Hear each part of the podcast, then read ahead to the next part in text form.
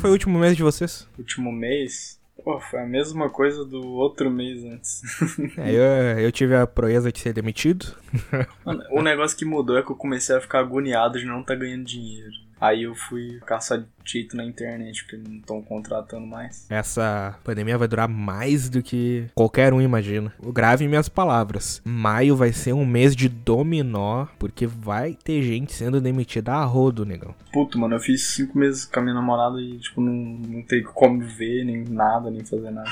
Pois é. Daqui a pouco dá, dá seis meses e vai continuar na mesma. É, já programa o aniversário de um ano. É uma boa ideia.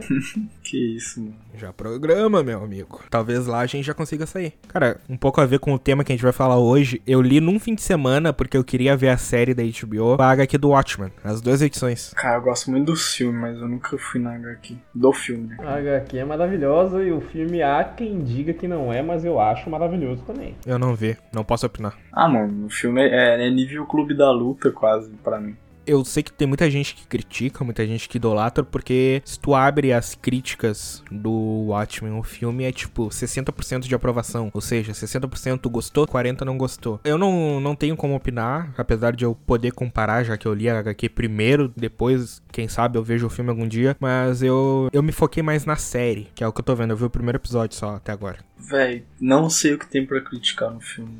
É só simplesmente se você for ver o filme com a intenção extremamente rasa de ver um filme de herói de ação e não, não teve sabe? Você foi ver um filme da Marvel e viu um fucking Watchmen lá. Não, não é pra ser assim. A única coisa que eu acho meio contraditória é que, tipo, eu tava pesquisando e tem, tipo, três versões do filme. Tem uma versão de duas horas e quarenta e pouco, que é que foi pro cinema e é que tem na maioria dos streamings. Tem uma versão que é a chamada versão do diretor, que tem três horas. E tem uma versão chamada edição definitiva, a Ultimate Cut, que tem três horas e meia. O Watchmen tem mais coisa que o Blade Runner, cara. Mais versão que o Blade Runner, quase. É, mas tipo, se é para fazer uma versão, lança a versão que o diretor quer. Isso é algo que, querendo ou não, já entrando no assunto do podcast de hoje, é o que acaba com alguns filmes da DC que os produtores começam a podar até que, tipo, imagina um filme de 3 horas e meia, essa última versão aí que foi lançada. Passar para 2 horas e 40, tu tira muita coisa do filme. Mas eu repito o que eu digo, não vi, não opinarei sobre. Só li as HQ e a HQ é maravilhosa. Procure você aí, compre se você achar melhor. Procure no meio das webs aí, que tem edições digitais também. Porque vale muito a pena, são só 12 edições. Dá o que? Umas 6 horas se tu ler no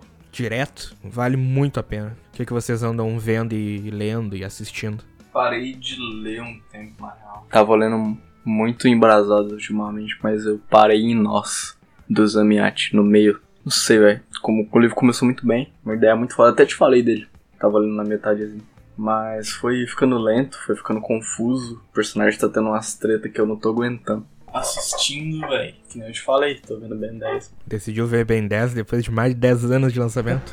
e ver tudo ainda, do começo até o final. É, eu te mandei a fotinha ali, né? Do porquê que eu não consigo esquecer Ben 10 na minha vida. Eu queria muito um motivo desse. Fucking Omnitrix, mano. Cara, tá aí um podcast bacana pra gente gravar desenhos inesquecíveis e nostálgicos, cara. É, tá na lista de pauta. Da hora. Hein? Tem até uma história engraçada de Ben 10 que eu posso até comentar aqui com vocês. não é o Benio, não, né?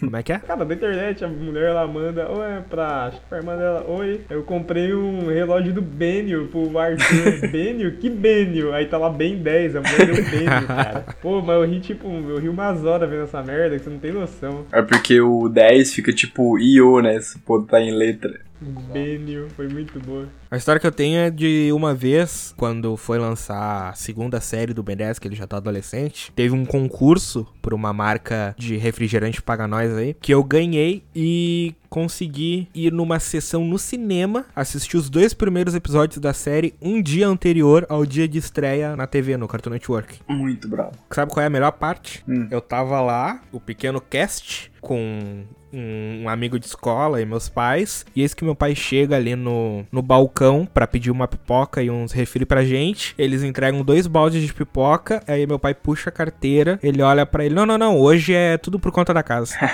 e meu pai diz: Quantas pipocas a gente tem o direito de pegar? O atendente olha na cara do meu pai e fala: Não tem limite. Caraca!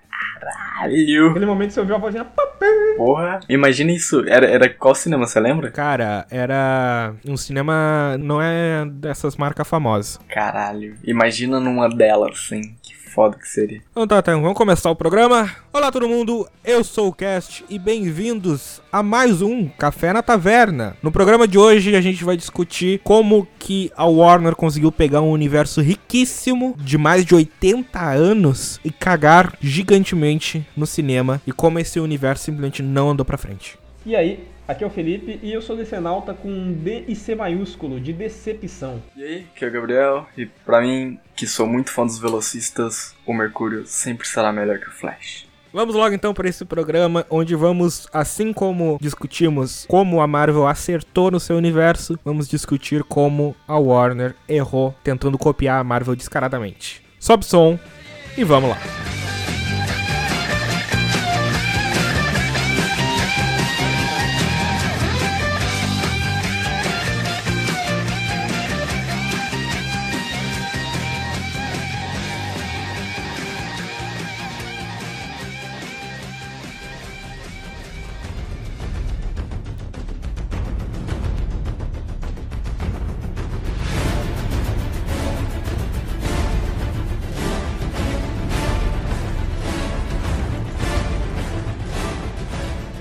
Seria interessante para discutir como que se levou ao fracasso do universo DC nos cinemas, como que tava o cinema da DC antes deles começarem a querer fazer esse universo. Por exemplo, os filmes de 2000 para frente, que eu me lembro assim da DC relacionado aos heróis da Liga da Justiça, a gente teve como os maiores expoentes a trilogia do Nolan com o seu Batman mais realista. Tirando ele, a gente teve o filme do Azulão, no Superman no Retorno, que tentou satisfazer os fãs da antiga, só que acabou não agradando ninguém, apesar da cena de avião ser para mim uma das melhores cenas do Superman até hoje, quiçá uma das melhores cenas de filmes de super-herói. Mas para vocês, assim como a gente fez no programa da Marvel, qual foi o primeiro filme ou a primeira lembrança de um filme em live action que vocês lembram dos heróis da DC? Provavelmente foi Superman. Ou Batman, Cavaleiro das Trevas. Cara, minha lembrança dos primeiros filmes da, da DC, ou ele fala da Marvel já pra você ver como essa maldita não sai da minha cabeça. Mas então, minha primeira lembrança, cara, são os filmes do Batman, que eram aqueles filmes mais cartunescos do Burton, que o Batman tinha aqueles Batman Mamilo aparecendo na armadura. eu acho que todo mundo aqui sabe os filmes que eu tô falando, aqueles antigos que, pô, cara, quem não assistiu no SBT na sessão da tarde? Cara, o primeiro filme do universo DC que eu lembro, com certeza, é o Superman do Retorno, de 2006. Porque eu já tava mais velho e a linguagem do filme favorecia a minha idade. Porque, por exemplo, o que o Gabriel citou ali do Batman. Eu me lembro que a primeira vez que eu vi Batman Begins, eu achei uma bosta, porque eu não tava entendendo nada, porque o, o a pegada mais realista do Nolan acabou me distanciando muito do filme, porque é, para vocês entenderem, meu parâmetro para super-herói naquela época era os desenhos da liga que passavam no SBT. Então já tava tudo meio que formado, já tava um universo estabelecido. Quando eu sentava para ver um filme do Batman, eu esperava ver o Batman da Liga da Justiça. Só que o Nolan ele veio com toda a proposta de recomeçar o universo do Batman, contar a origem dele, e a minha mente de criança não conseguia assimilar aquilo. Então eu olhava um mundo realista, com policiais e tramas com mafiosos, e questão de drogas e questão de querer destruir uma cidade, só que nada de robô gigante, nada de laser, é uma questão de intoxicação, toda corrupção envolvendo a polícia, sabe? Aspectos muito puxados das HQs HQs mais sérias do Batman, aquilo pra uma criança não, não tinha nem, nem pé nem cabeça. Eu olhava aquilo, olhava o Batman, eu gostava da roupa, eu gostava dele voando pra cima e pra baixo. Mas eu olhava o resto do filme e pensava, cara, cadê o Batman? Só que pegando um pouco os fatos, em 2007 surgiu a primeira ideia de fazer um filme da Liga da Justiça se pensava nele dirigido pelo George Miller, que caso você não saiba quem é George Miller, ele é simplesmente o diretor de Mad Max, cara que manja muito de ação e tensão, e ele estava sendo cotado e ele estava indo para escalação de atores. Só que lembrem, 2007, antes do primeiro Homem de Ferro, antes de qualquer ideia de universo compartilhado, ele não teria nem o Superman do Brandon Hott, Superman no Retorno, e nem o Batman do Christian Bale, que tava fechadinho no universo dele lá do com o Nolan. Putz. Só que por conta de alguns problemas judiciais, eles não conseguiram com o governo da Austrália uma liberação para gravar de graça lá no, em alguns territórios que é bem conhecido de Hollywood. Então, em primeiro lugar, ficou mais caro do que estava planejado. Em segundo lugar, o roteiro nunca chegou a ser concluído, porque em 2007 e 2008, quem é mais fã de cinema sabe, teve a famosa greve dos roteiristas de Hollywood e o filme acabou sendo engavetado e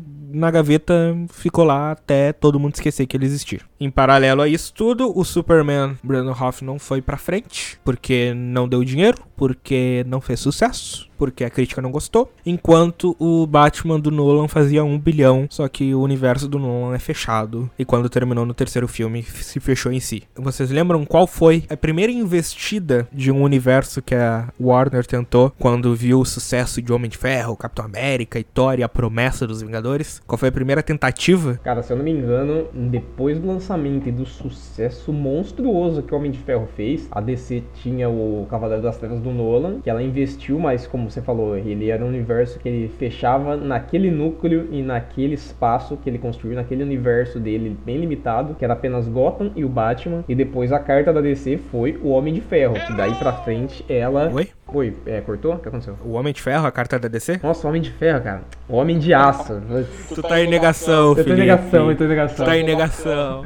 Caraca, o Homem de Aço, que foi a cartada nova da DC, e que a partir desse filme o pessoal começou a especular e a própria Warner começou a pensar e colocou em prática o seu universo compartilhado. Isso, senhoras e senhores, é uma prova da falha que foi o primeiro filme que a Warner tentou fazer dar certo no universo, porque perguntando para meus colegas de mesa, nenhum dos dois soube me dar a resposta certa. Em 2011, a Warner tenta dar sua primeira cartada, tenta chegar com um herói diferente nas telonas, tentando abrir e expandir esse universo para tentar criar pela primeira vez um universo compartilhado, chegando com Ryan Reynolds, protagonista, com seu Não. uniforme verde, cheio de CGI, Não. com lanterna verde. Não ouse mencionar esse filme na minha presença, cara. A gente não pode simplesmente esquecer e fingir que essa bosta não existiu. Eu nem lembrei dele, cara. Putz, que filme ridículo, irmão. Ele existiu e ele foi a primeira tentativa. Tão ruim que eu nem lembrei dele. Caraca, não, pera aí, teve. Pô, saca, não, você quer falar de bosta que a DC fez? Vamos falar de bosta, mas vamos falar de bosta assim do jeito cabuloso. Alguém lembra daquela merda de filme intitulada Mulher Gato? Agora tu puxou do baú. Isso foi anos, anos antes. Era uma cartada deles que eles apostaram. Todo mundo falava, pô, o filme da Mulher Gato. Na época teve hype esse filme, cara. O filme de uma anti-herói praticamente, né? Mulher Gato. Era conhecidíssima por causa do, do Batman. É que veio na vibe do filme da Electro também, né? Foi outra grande porcaria, mas não vamos mencionar esse aqui. Já temos filmes ruins demais mencionados por uma noite. Mas, então, cara, é um outro filme porcaria que é um nível. Eu não sei se é pior ou se ele bate de frente com Lanterna Verde, mas, cara, se você não falasse do Lanterna Verde, eu não ia lembrar, porque é um filme terrível, ridículo. Cara, lançou em 2004, mulher. Muito tempo. Vamos esquecer, vamos falar do, do que importa. Que querendo ou não, nessa situação, nesse contexto, é o filme do Lanterna Verde, que convenhamos, era uma boa ideia pra começar um universo. Vamos dizer que não. Começar com Lanterna Verde, um soldado da aeronáutica que descobre todo um mundo espacial e a tropa dos Lanterna Verdes. Era uma boa ideia, onde vai dizer que não era. Era, pô. Era porque o Lanterna Verde era um herói, assim, conhecido.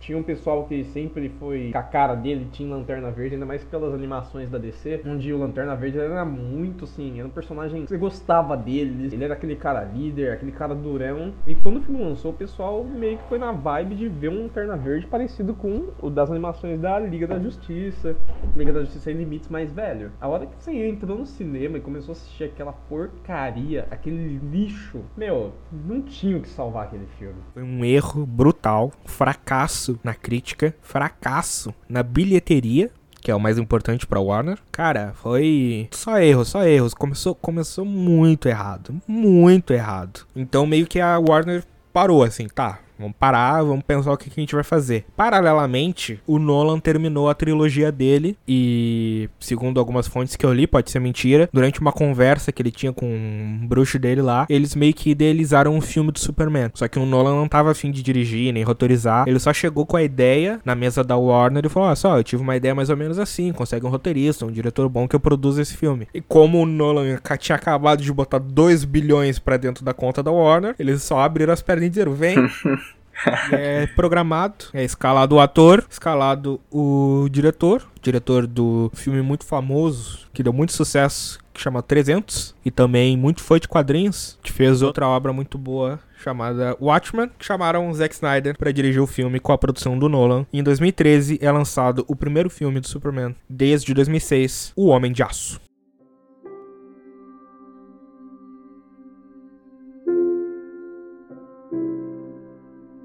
Adeus, meu filho. Que nossas esperanças e sonhos viajem com você. Ele será um exilado. Vão matá-lo. Como? Ele será um deus para eles. Meu filho estava no ônibus. Ele viu o que o Clark fez.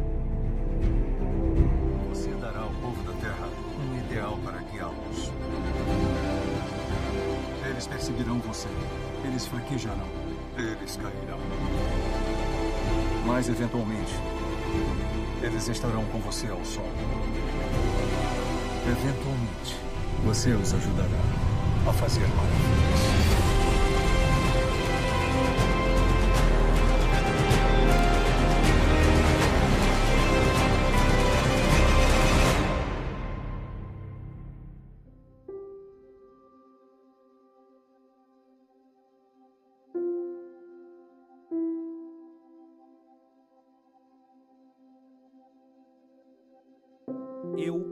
Gosto muito de Homem de Aço. Provavelmente é o filme desse universo meio, meio capenga da Warner que é o filme que eu mais gosto. Porque eu gosto da construção, eu gosto do roteiro, eu gosto da montagem, eu gosto da direção, eu gosto da atuação do Henry Cavill. Tudo nesse filme eu acho que é muito bem redondo, é muito bem feito. Parece que foi feito com primor, parece que eles realmente estavam se preocupando em contar uma boa história. Desde a parte em Krypton, com aquela Krypton toda diferente, que não aquele reino de cristais dos filmes antigos. Eu gosto muito da. Quem entende de edição sabe. Tem a cena da nave do Superman chegando no sistema solar e ela vai passando pelos planetas, passa pela lua, se aproxima da Terra e quando vai cair, pum! Corta pra ele já adulto. Eu acho isso uma noção de montagem muito muito bem feita, muito bem construída. Todo mundo sabe o que acontece depois que o Superman cai na Terra. A gente não precisa ver isso de novo, mesmo tendo alguns flashbacks depois para estabelecer o personagem. Então, tipo, ele caiu, já corta direto pro que importa, já vai direto pra vida adulta, ver como é que tá esse cara, esse alienígena que tá tentando se descobrir na Terra a função dele, o que, que ele precisa fazer. Eu gosto muito dessa construção de personagem. Sem citar, obviamente, eu gosto muito do antagonismo que o Zod provém. Porque se tu olha pela ótica do Zod, ele é o herói da história. Bom, qual que é o objetivo dele? Ele vai pra Terra pra recuperar um... O Zod, ele vai pra Terra porque o Jor-El escondeu na nave... É, ele acha que é na nave, né? Na nave do Kal-El, na nave do Superman, todo um códice genético daquelas coisas de fertilização artificial, que é como o povo do Krypton nasce há centenas de anos. E o Jor-El roubou isso, escondeu e mandou pra Terra enquanto o planeta explodia. O plano do Zod é chegar na Terra, conseguir de volta essa programação e, já que ele já tá ali mesmo, ele terraplanar o planeta para aparecer Krypton e ele botar de volta o povo dele, fazer o povo dele voltar a crescer. Cara, e é bem feito convence, tu entende o porquê que ele tá tão desesperado, tu entende a raiva dele. Para mim, uma das melhores cenas desse filme é quando o Superman destrói as máquinas de terraplanar, então, ou seja, manda todo o plano do Zod pro espaço e ele, tipo, cai de joelhos e olha na cara do Superman e fala: Cara, tu tirou tudo de mim. Veja isso. Podíamos ter construído um novo Krypton sobre essa imundície. Mas você preferiu os humanos. Eu existo apenas para proteger Krypton. Esse é o propósito do meu nascimento. E cada ação que eu realizo, não importa quão violenta ou quão cruel, é para o bem maior do meu povo.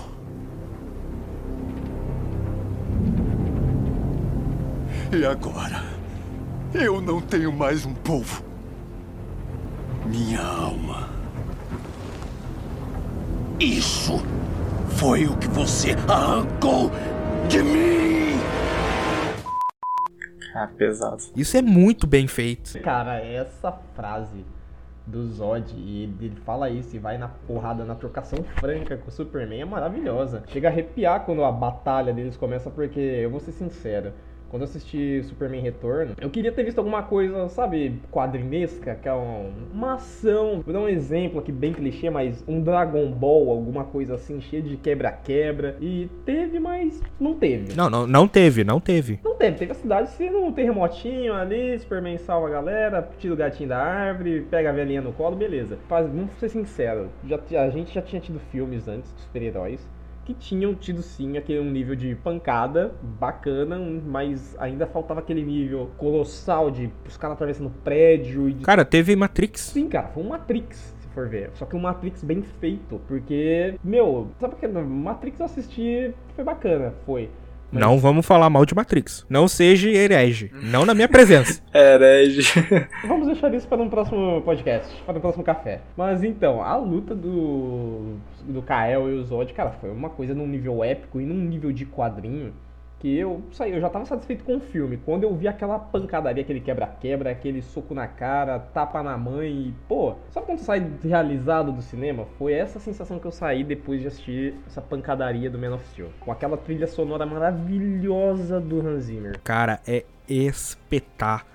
Sério, muita gente critica a luta do Superman contra o Zod. Ah, porque ele não protegeu as pessoas. Ah, porque muita gente morreu. Ah, eles destruíam os prédios, não estavam nem. Claro que eles faziam isso. O Superman não tem experiência, não tem noção de responsabilidade. Tanto que quando acaba a luta e ele vê o que ele teve que fazer e ele vê o estrago que ele causou, ele é destruído psicologicamente. Ele cai em choros, assim, depois de ter matado o Zod, porque ele nunca achou que ele teria que chegar naquela situação daquele jeito, com tudo destruído, e um monte de gente morreu, e um monte de gente foi ferida, e isso é um trauma pra sempre. Isso é construção de personagem, não é falha do roteiro. Não, com certeza. E ó, vamos combinar, meu, é um vilão super poderoso. O Zod é full power no nível do Kael. Se ele parasse pra salvar uma, duas, três, cinquenta, ia morrer mil, duas mil pessoas. Não tinha como. Aquela coisa não é Dragon Ball, tipo, ô, vamos lutar ali no meio do deserto. O Zod tá que se foda. Eu vou tretar com você aqui. Se você quer, beleza. Se você não quer, eu vou ir matando todo mundo. Não tinha aquela Exato. parada pra salvar. Ah, não, eu vou salvar. Cara, você salva uma, morre dez. Entendeu? É Exato. é um paradoxo assim que. Sabe aquela coisa? Ou você escolhe salvar mil ou salvar cem? Cara, se fosse um Superman maduro,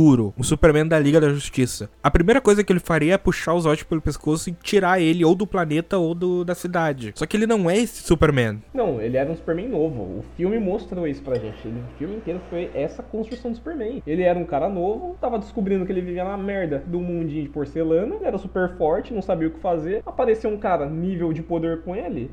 Ele caiu pra briga, cara. Briga de cachorro louco. Vou pra cima e foda-se, não tem o que fazer. E ele mais se defendeu do que agiu. Se tu pega toda a luta, tu vê que é o Zod atacando ferozmente e ele se defendendo e contra-atacando. Ele não, ele não pegava o Zod e lançava ele no arranha-céu. Nenhum momento da luta tem isso. Não, e o Zod, se for ver como ele luta, o Zod tem toda uma posição que ele fica, cara. Ele fica em guarda, o Superman, o Superman não, cara. É fecha a mão e é soco de um lado, soco do outro. É briga de boteco. Inclusive, é um negócio até que reflete nos jogos, gente. Eu acho que veio desse filme. A posição do Superman é com o peito aberto, assim. O Zod, ele é completamente fechado, ele é até um pouco menor do que o Superman. E o Zod parece muito mais técnico, sabe? Tipo, muito mais inteligente em questão de agilidade, essas coisas. Pura construção de roteiro. Pura construção. Olha só como é bem feito. Porque um furo de roteiro que poderia ter nesse filme é como é que o Zod dominou os poderes do Superman se o Superman que tá a vida inteira na Terra e tem dificuldade. Uma linha de diálogo.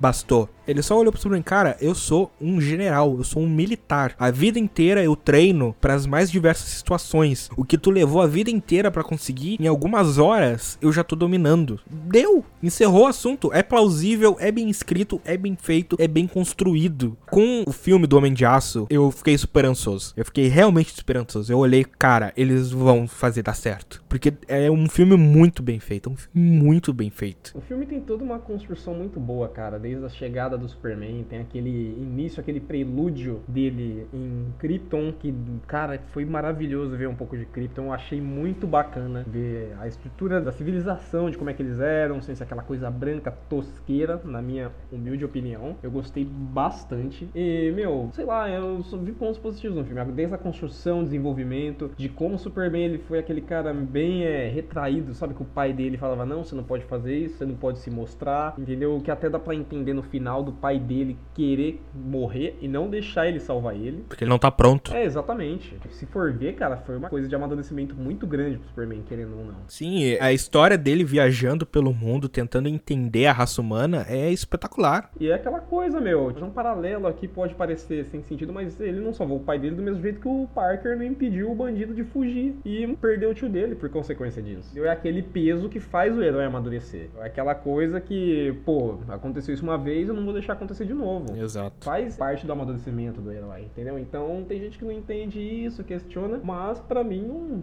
foi algo assim tão nossa, mas ele é Superman porque ele não salvou o pai dele. Eu consegui entender o que o diretor quis passar, construir naquele momento. Eles estão construindo esse Superman que a gente tem idealizado. Eu tenho um vídeo no YouTube de acho que 30 minutos ou isso, é sobre os 80 anos do aniversário do Superman e nele eu discorro durante todo o tempo o porquê que o Superman é o maior herói de todos. Ele é o perfeito arquétipo do herói. E o que eu gostei que o Snyder fez e eu não sei o nome do roteirista é que eles pegaram o conceito e desconstruíram esse conceito e falaram, ok, mas ele não nasceu assim. Como é que ele se construiu? Como é que ele se formou? Como é que ele chegou nesse ponto? O que, que ele teve que encarar? O que, que ele teve que sofrer? O que, que ele teve que abrir mão para chegar nesse ponto que todo mundo sabe? Como é que ele foi construído para chegar ao ponto de ser o líder da Liga da Justiça. Cara, é como eu falei, eu repito, toda essa construção só me deu esperanças porque o futuro guardava. Só que a gente era cego, porque tinha algo desde aquele tempo que tava na cara de todo mundo, só que a gente não percebeu, a gente não viu, a gente ignorou, a gente pensou, não, não precisa, não precisa imitar a Marvel, que em 2013 com o começo do universo não existia um Kevin Feige. Não existia um cabeça das ideias para coordenar o universo ainda era solto. Não tinha ninguém comandando esse universo naquela época. E para mim esse é o que a gente vai conversando durante todo esse programa, um dos principais erros da Warner, que ela não botou ninguém para liderar essa bagaça toda e a construção de tudo que ia vir adiante. O erro da Warner foi eles querer fazer o que eles não deviam fazer, virar a Marvel, fazer uma coisa mais pegadinha, alegrinha e abandonar o lado sombrio, mas a gente fala disso mais para frente, porque senão eu já vou ficar depressivo. Cara, mas falar de Marvel, vamos falar de Marvel. 2008, quando chegou o Homem de Ferro, obviamente que não tava tudo pré-pronto. É óbvio que não. O Kevin Feige não é um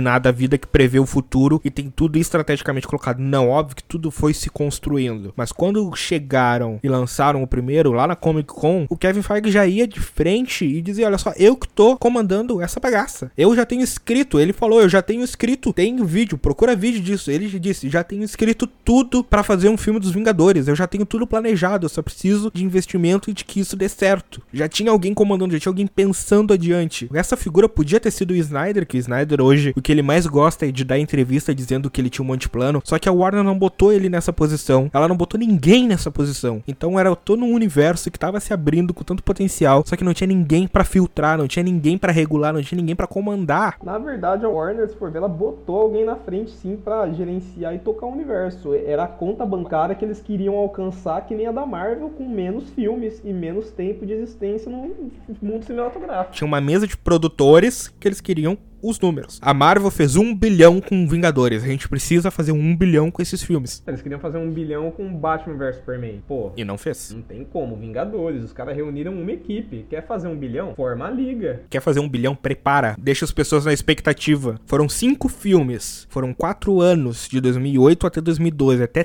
ter o filme do um bilhão. Não foi tipo, ah não, a gente fez o filme do Homem de Ferro, e aí fez um filme dele com o Capitão América e já lança os Vingadores. Não, não é assim. Tu não cria expectativa, tu não cria um hype em torno do universo, tu não deixa as pessoas ansiosas, tu não faz elas terem o costume de ir ao cinema ver o filme, que é o que a Marvel criou. O costume de tu ir ver o filme da Marvel para saber o próximo passo. Não existia isso. Eles partiram direto desse filme do Homem de Aço, esse filme maravilhoso. Não, já vamos botar ele com o Superman, e já vamos botar a Mulher Maravilha, e já vamos fazer, e sabe, parecia o Chaves empolgado com uma brincadeira. Eles não só tentaram a construir o universo deles, primeiro apresentar os heróis, fazer o pessoal gerar empatia com aquele pessoal. O filme do Superman Superman, cara, eu tinha muita gente julgando a escolha do Cavill como Superman, falando abralhos do ator, né, que esse ator é bosta, que não tem nada a ver com Superman, e saíram do cinema gostando do ator, assim, conseguiram ter aquela simpatia, entendeu? Falaram, pô, da hora, ele ficou bacana como Superman. Não custava fazer Superman 2, depois soltam da Mulher Maravilha, soltam Batman, Aquaman, o Caçador de Marte, Cyborg, e daí eles falam, agora a gente reúne todo mundo.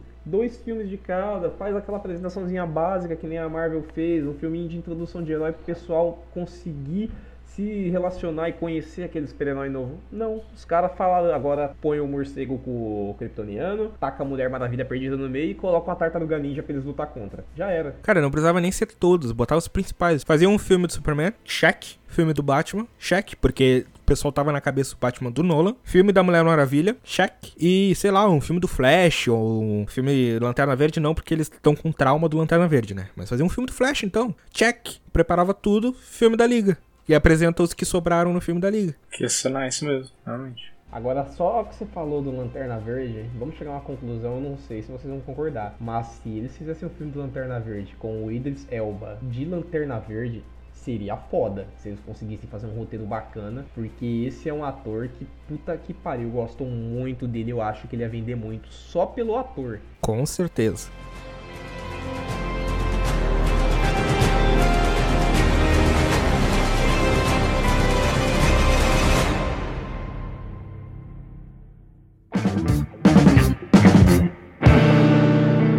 Então, chegamos em 2014. A Warner Bros., já que a Disney fez aquela reuniãozinha deles para anunciar os filmes e anunciaram Vingadores e anunciaram um monte de coisa, a Warner se reuniu, fez um showzinho deles lá e anunciaram o projeto DC 2020, anunciando 10 filmes. Vocês lembram dos 10 filmes que a Warner anunciou? Nossa. É, 10 filmes. Uh. Vamos dar uma passada rápida nessa lista e vamos ver o que aconteceu e o que não aconteceu. 2016, eles prometeram Batman vs Superman e Esquadrão Suicida. Fizeram os dois. Ok. Queria que não tivesse feito Esquadrão Suicida. vamos, vamos chegar lá. Queria que tivessem feito, mas ficasse melhor. Mas beleza. 2017. Prometeram Mulher Maravilha e Liga da Justiça. Entregaram os dois, certo? Certo. 2018 prometeram The Flash e Aquaman. Aí as coisas já começaram a desandar um pouquinho. Tem um filme aí que não foi entregue. Não teve The Flash. Não, e nem vai ser se bobear. Uhum. O ator esmurrou a cara de uma fã lá, sei lá. É, né? cara, o ator tava loucão de cocaína. Ezra Miller. Exato. Ele cheirou todas e ficou aceleradão.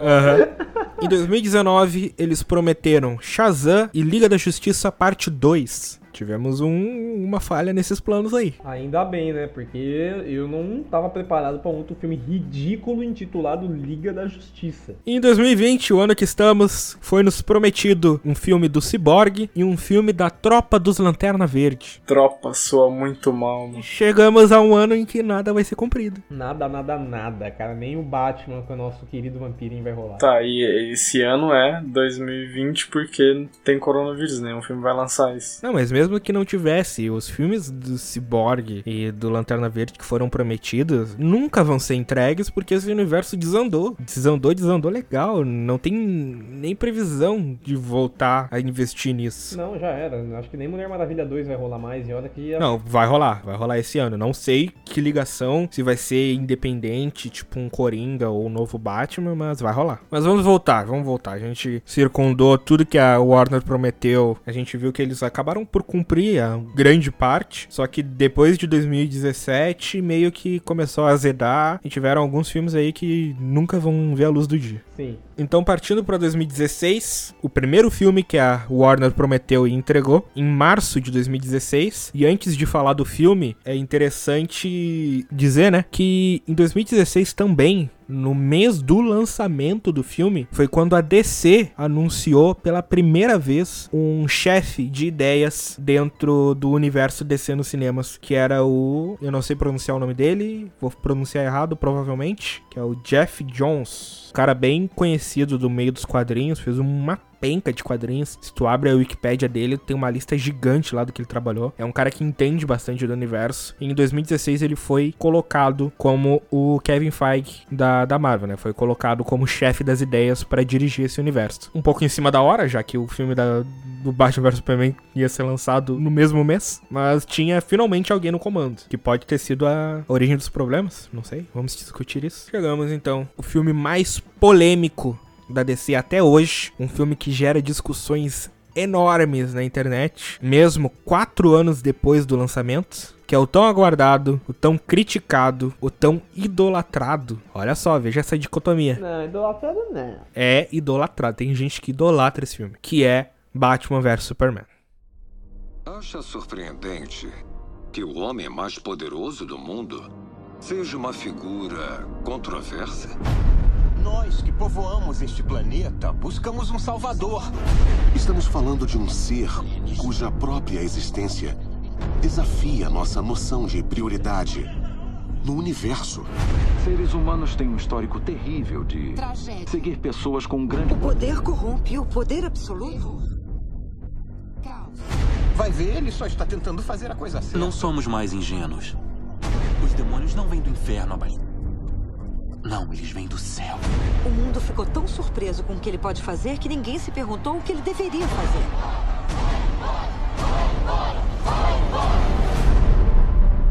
É assim que começa. A febre, a raiva, a sensação de impotência que torna homens bons cruéis. Ele tem o poder de dizimar toda a espécie humana. E se acreditarmos que tem pelo menos 1% de chance dele ser nosso inimigo, temos que ter isso como certeza. A maior batalha de gladiadores da história mundial. Deus versus homem. Dia versus noite.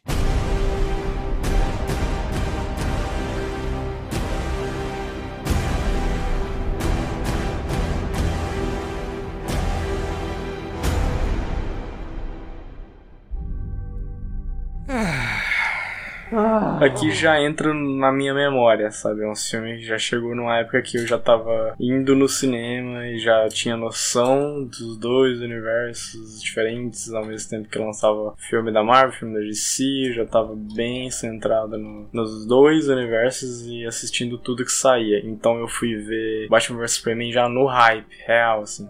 Fui querendo ver, esperando o filme e saí meio descabreado, mano. Quando saiu o trailer, quando anunciaram, na verdade, eu fiquei empolgado. Porque eu pensei que, cara, é uma boa ideia. Porque tu, ao mesmo tempo que tu introduz um personagem famosíssimo, que é o Batman, e estabelece ele, a nova versão dele nesse universo, fazendo a gente esquecer um pouco a versão do Nolan, tu continua a história do Clark, contando mais como é que é, tá sendo a repercussão do que ele fez no filme anterior, como é que ele tá lidando com isso, e ao mesmo tempo tu já começa a estabelecer essa relação, que é a relação mais importante de toda a liga, que é essa relação que tem entre os dois líderes da liga, que é o Batman e o Superman. Essa relação de respeito mútuo, de admiração mútua, tudo isso sendo estabelecido, sendo criado. Tanto que o subtítulo é A Origem da Justiça, né? Dawn of Justice, o Amanhecer da Justiça. Então, quando eu soube dessa ideia, desse anúncio, eu pensei, cara, eles estão indo no caminho certo. Tem tudo pra dar certo. Eles já vão começar com os dois pés, já vão estabelecer um novo herói, já vão continuar a história do Superman, já vão dar os primeiros passos pro filme da Liga. Tá indo um pouco acelerado? Tá, mas eles querem dinheiro, azar. Mas o Zack Snyder tá de novo, o cara fez um baita filme com de Aço. Aí começou a sair os outros trailers. Primeiro trailer, ok. Segundo trailer, o que, que a Mulher Maravilha tá fazendo aí? Tá, pode ser só uma referência e tal, uma participação especial. E aí no final do trailer me aparece o Apocalipse. E eu fico tipo, por que botaram a máquina de matar o Superman no filme? Aí eu respirei fundo, não, não. Vamos confiar. Lembra da hashtag? In Snyder We Trust. Vamos confiar, vamos confiar. Vai dar tudo certo. É só um trailer. Pode estar fora de ordem. Porque tem aquelas cenas do Batman, aquele mundo ditador do Superman lá. Pô, tá, pode tudo estar fora de ordem. Calma. Aí eu fui ver o filme. Não. Era, era aquela ordem. Resumindo, você não viu o filme porque o filme tava nos trailers.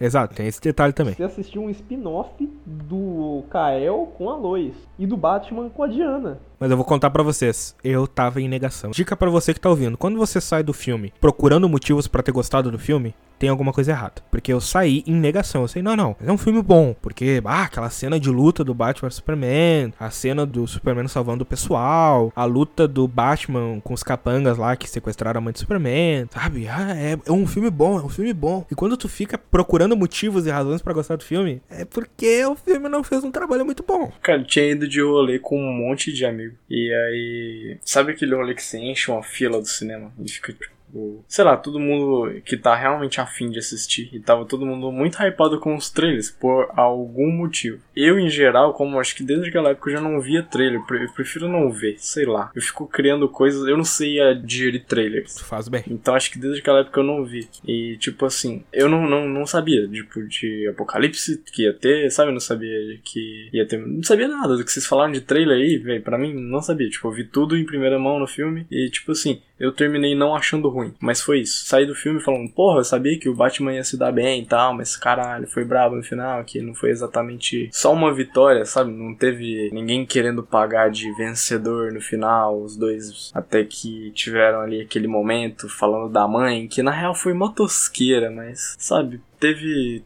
um quê de profundidade, mas, mano, na época eu sei que eu não questionei isso, mas hoje eu paro pra pensar na porra do apocalipse no filme e não precisava, podia ser muito melhor e muito mais simples. Mano. Eu sou um cara que gosto da visão do Snyder, mesmo depois do Batman vs Superman. Eu gosto da visão dele, eu acho ele um fã declarado de quadrinhos e eu não tenho essa informação, mas eu vou dar o braço a torcer pro cara. Eu acho que teve mão de produtor nesse filme, no sentido de adicionar subplots. Que existe um plot central no filme que é a disputa entre o Batman vs Superman com o incentivo do Luthor. Só que aí de repente começam, na minha concepção, eu posso estar muito errado. Isso pode ter tudo vindo da cabeça do Snyder e eu tô passando pano para ele de graça. Mas aí começa a adicionar história. Não, tem que ter um, uma indicação do Flash. Aí coloca o sonho do Flash lá. Não, mas tem que ter introdução da Mulher Maravilha. Toca a Mulher Maravilha dando filme. Não, mas aí tem que ter introdução do, do futuro distópico. O jogo, Injustice, tá dando certo. Toca o sonho do Batman lá que tá o Superman malvado. Não, mas tem que ter a introdução do, do Darkseid. Toca a ceninha do Darkseid. Não, tem que ter a introdução da Liga da Justiça nesse filme. Ok. Coloca uma ceninha tosca lá da Mulher Maravilha abrindo um YouTube pessoal do Lex Luthor e vendo os videozinhos com as artes prontas, tudo mixado e editado perfeitamente para ela assistir. Mostrando o Aquaman, mostrando o Cyborg, mostrando o Flash. Que é uma parada muito tosca, porque se você parar pra pensar e reparar bem,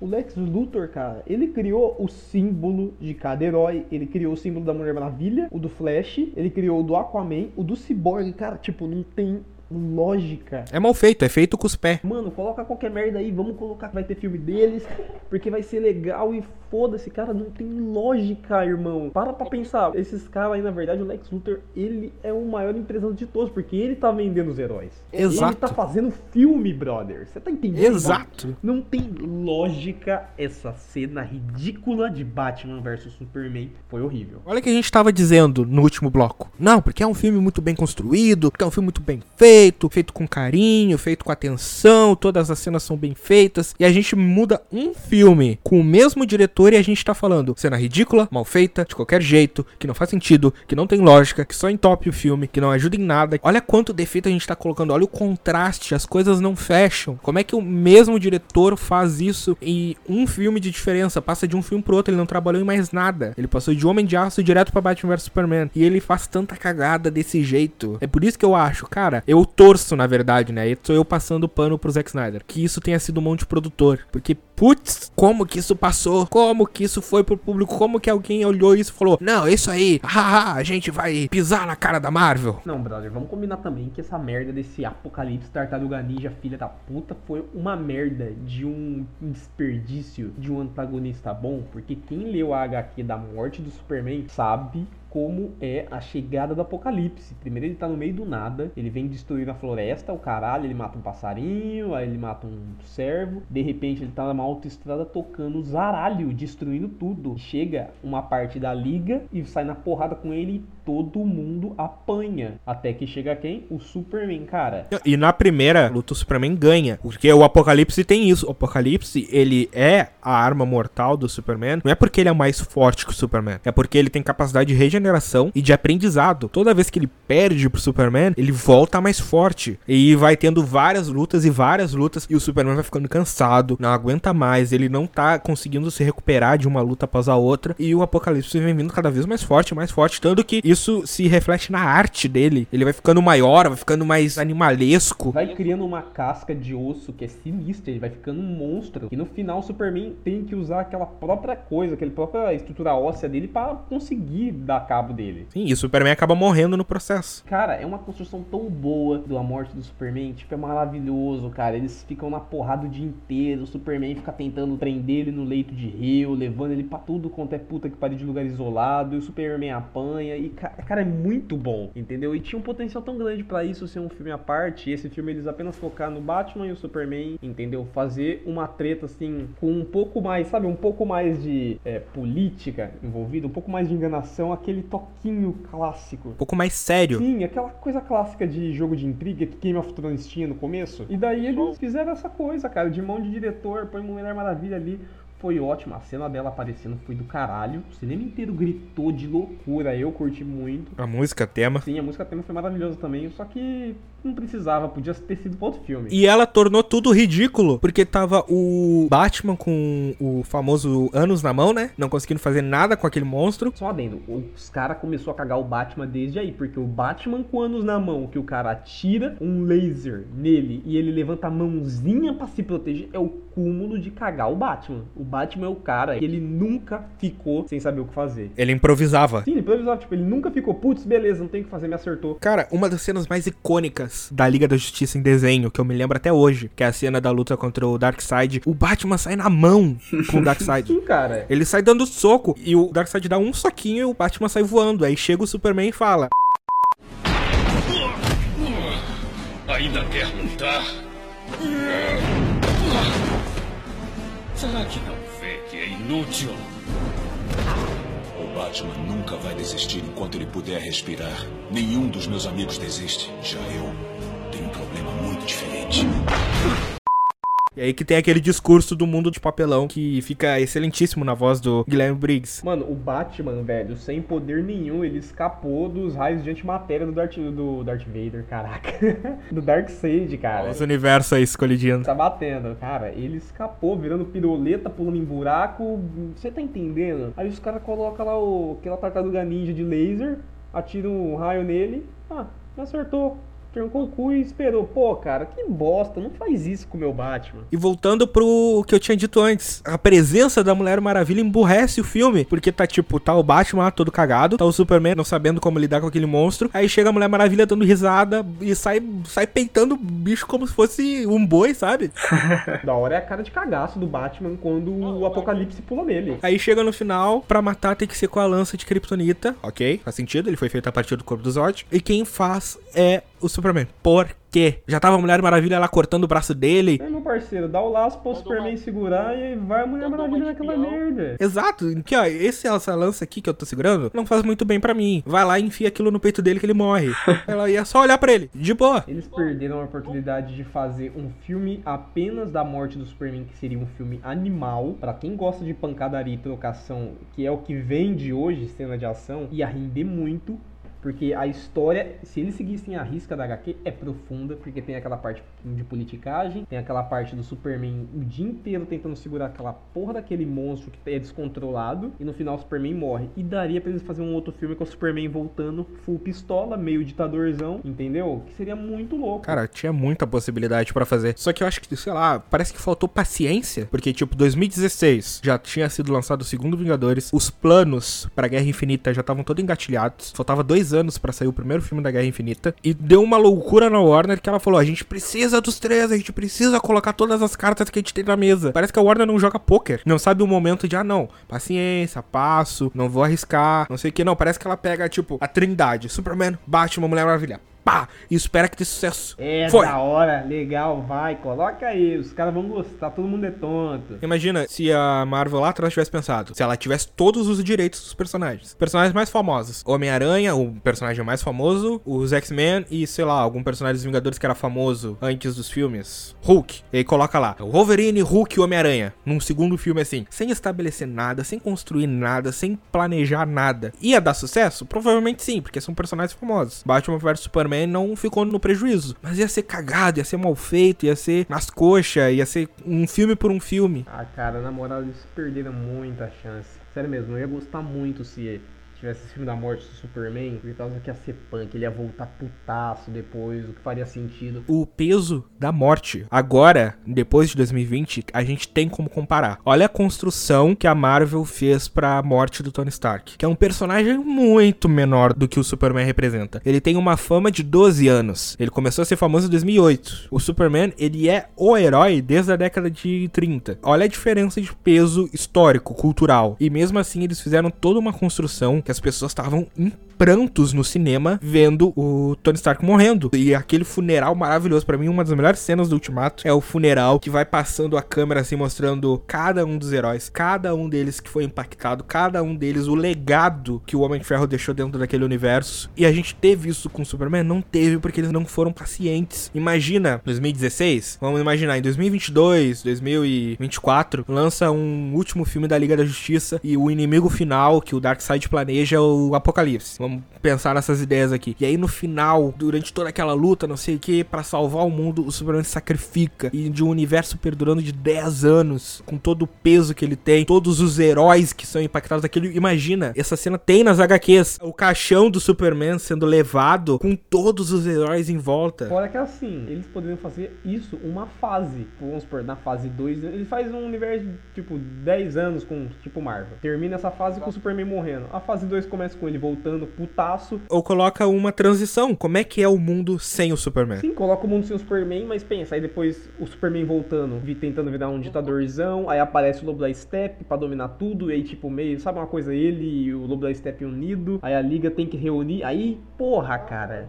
Daria pra fazer uma parada muito louca, muito grandiosa, só que os caras não pensaram. Eles não contrataram a gente, velho. Tinha que contratar nós, tô falando pra você. Tinha que contratar alguém que desse as ordens, alguém que lesse HQ. O que, que eu falei lá atrás? Faltou um Kevin Feige. Faltou um cabeça. Faltou alguém lá em cima dizendo: Pera aí, beleza, vocês querem fazer dinheiro, mas a gente tem que planejar os filmes. Faltou um cara que é dedo no cu, tapa na cara de roteirista. Faltou alguém pra comandar essa bagaça toda. É, DC, que triste. Eu, eu tinha boas expectativas. Depois do Homem de Aço, eu tinha muita expectativa com o universo DC, por causa que, porra, ele era um filme que resumia tão bem a DC. Aquele filme sombrio, só que ainda assim, era um filme de herói gostosinho pra assistir, um filme família, bem bacaninha, sabe? Que não é pesado ao extremo, mas também é um filme legal, é um filme adulto. As pessoas confundem filme sombrio com filtro Zack Snyder. Sim. Existe o filtro Zack Snyder, que é aquele filtro que deixa tudo mais preto, puxado pra cores mais frias, puxado pra aquele chroma key que é um céu noturno com relâmpago, sabe? Escuro, dark. Não, isso não é ser filme sombrio. Cavaleiro das Trevas não tem um filtro Snyder e é muito mais sombrio, só pelo roteiro. Não, eu entendo essa parte da paleta de cor que o Snyder usa. Mas eu não tô falando isso, não. Eu tô falando assim, no, geral, a estrutura do filme. Tem aquele filme que ele tem um humorzinho leve, não é aquela coisa forçada, o personagem ele se mantém aquilo que ele é. Que querendo ou não descer,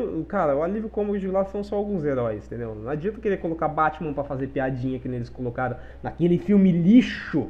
Nossa, tá Calma, chegando calma. Eu vou tá guardar, eu chegando. vou guardar, eu vou guardar. Tem dois filmes lixos que a gente vai falar ainda. Calma. Tá, vai, vai, vamos lá. Vou tomar um suco de maracujá. Tá, mas antes de a gente encerrar Batman vs Superman, eu preciso falar da cena que quanto eu mais penso nela, pior ela fica. Ela destrói o filme, pra mim destrói. Eu tenho vergonha de ver, sabe? Eu começo a ter coceira se eu vejo aquela cena, que é a cena Kill Martha!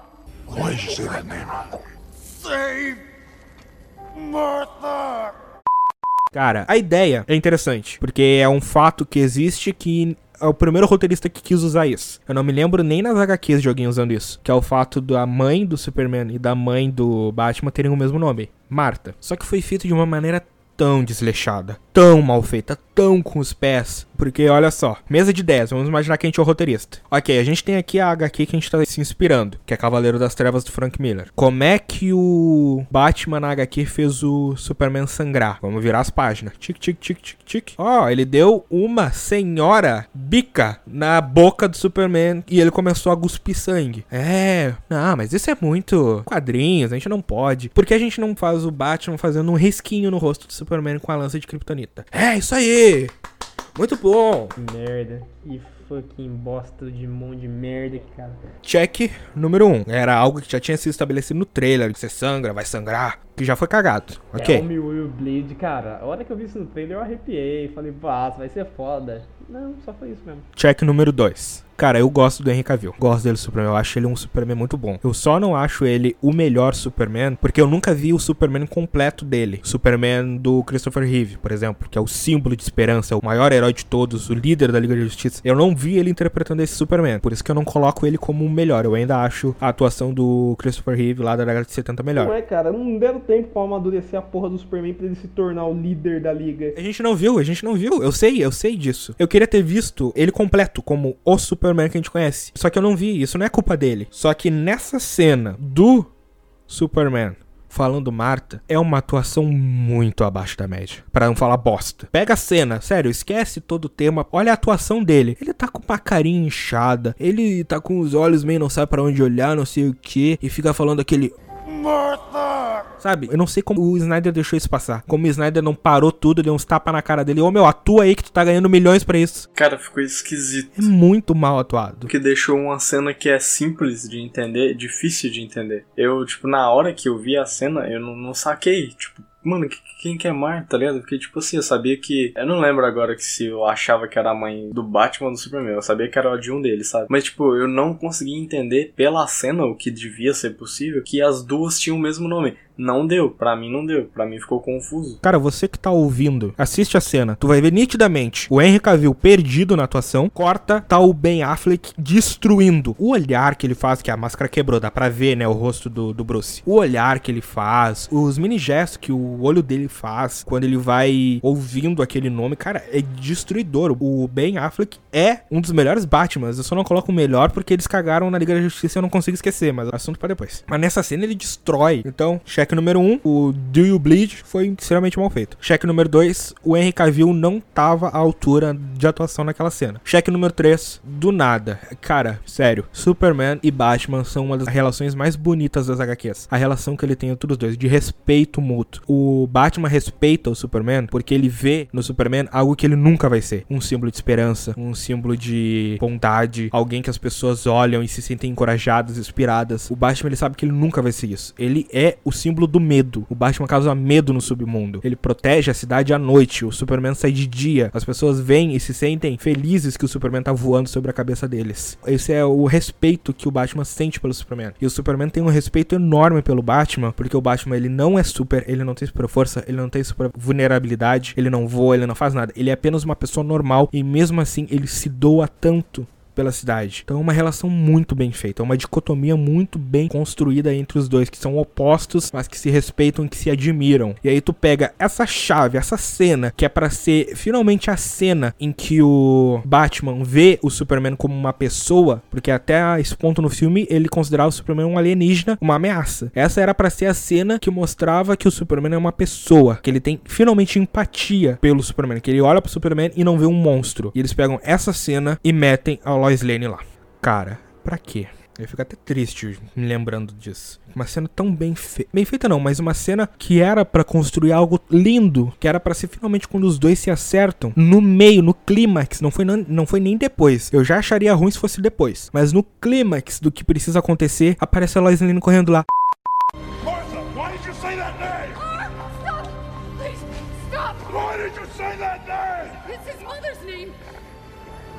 It's his mother's name.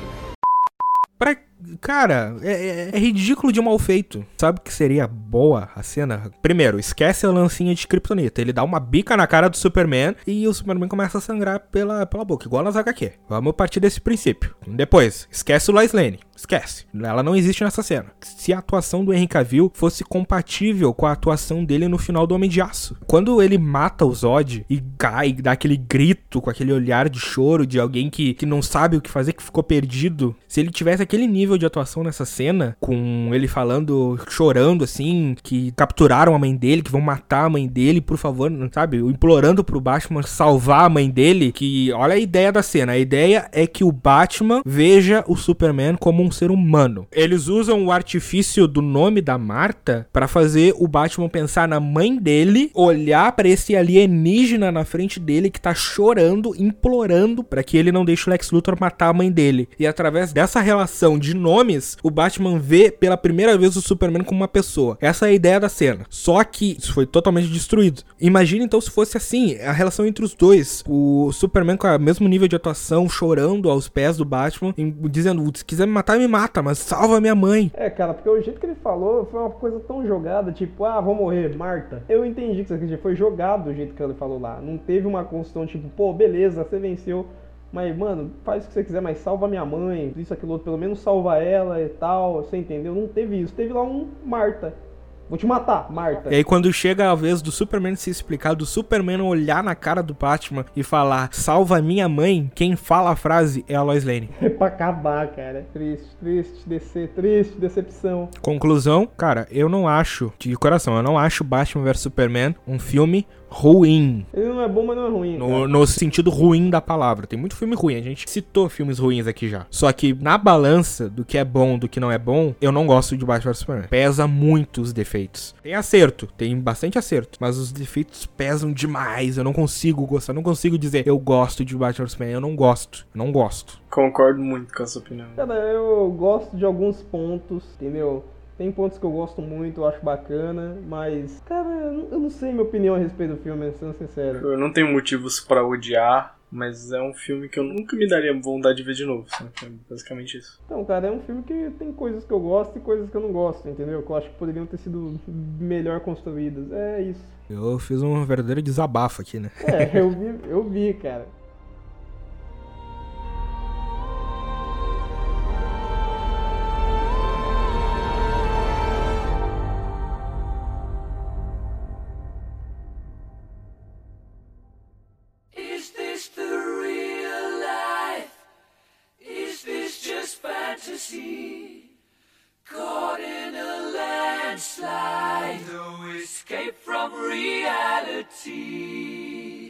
Ok, então partindo pro próximo filme, a gente passa de um filme polêmico, de um filme, como eu falei antes, que você pode gostar, eu entendo se você gostar, porque eu entendo as qualidades que ele tem. A gente passa diretamente desse tipo de filme pra um filme ruim. Ponto. Se você gosta desse filme, você tem um péssimo gosto de cinema. Desculpa. Assista mais filmes. Você precisa ver mais filmes, que é o famigerado Esquadrão Suicida. want to assemble a task force of the most dangerous people on the planet. They're bad guys. Worst of the worst.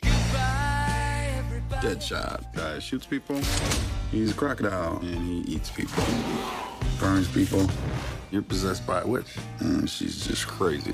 What was that? I should kill everyone and escape? Sorry. The voices. I'm kidding. That's not what they really said. This is the deal.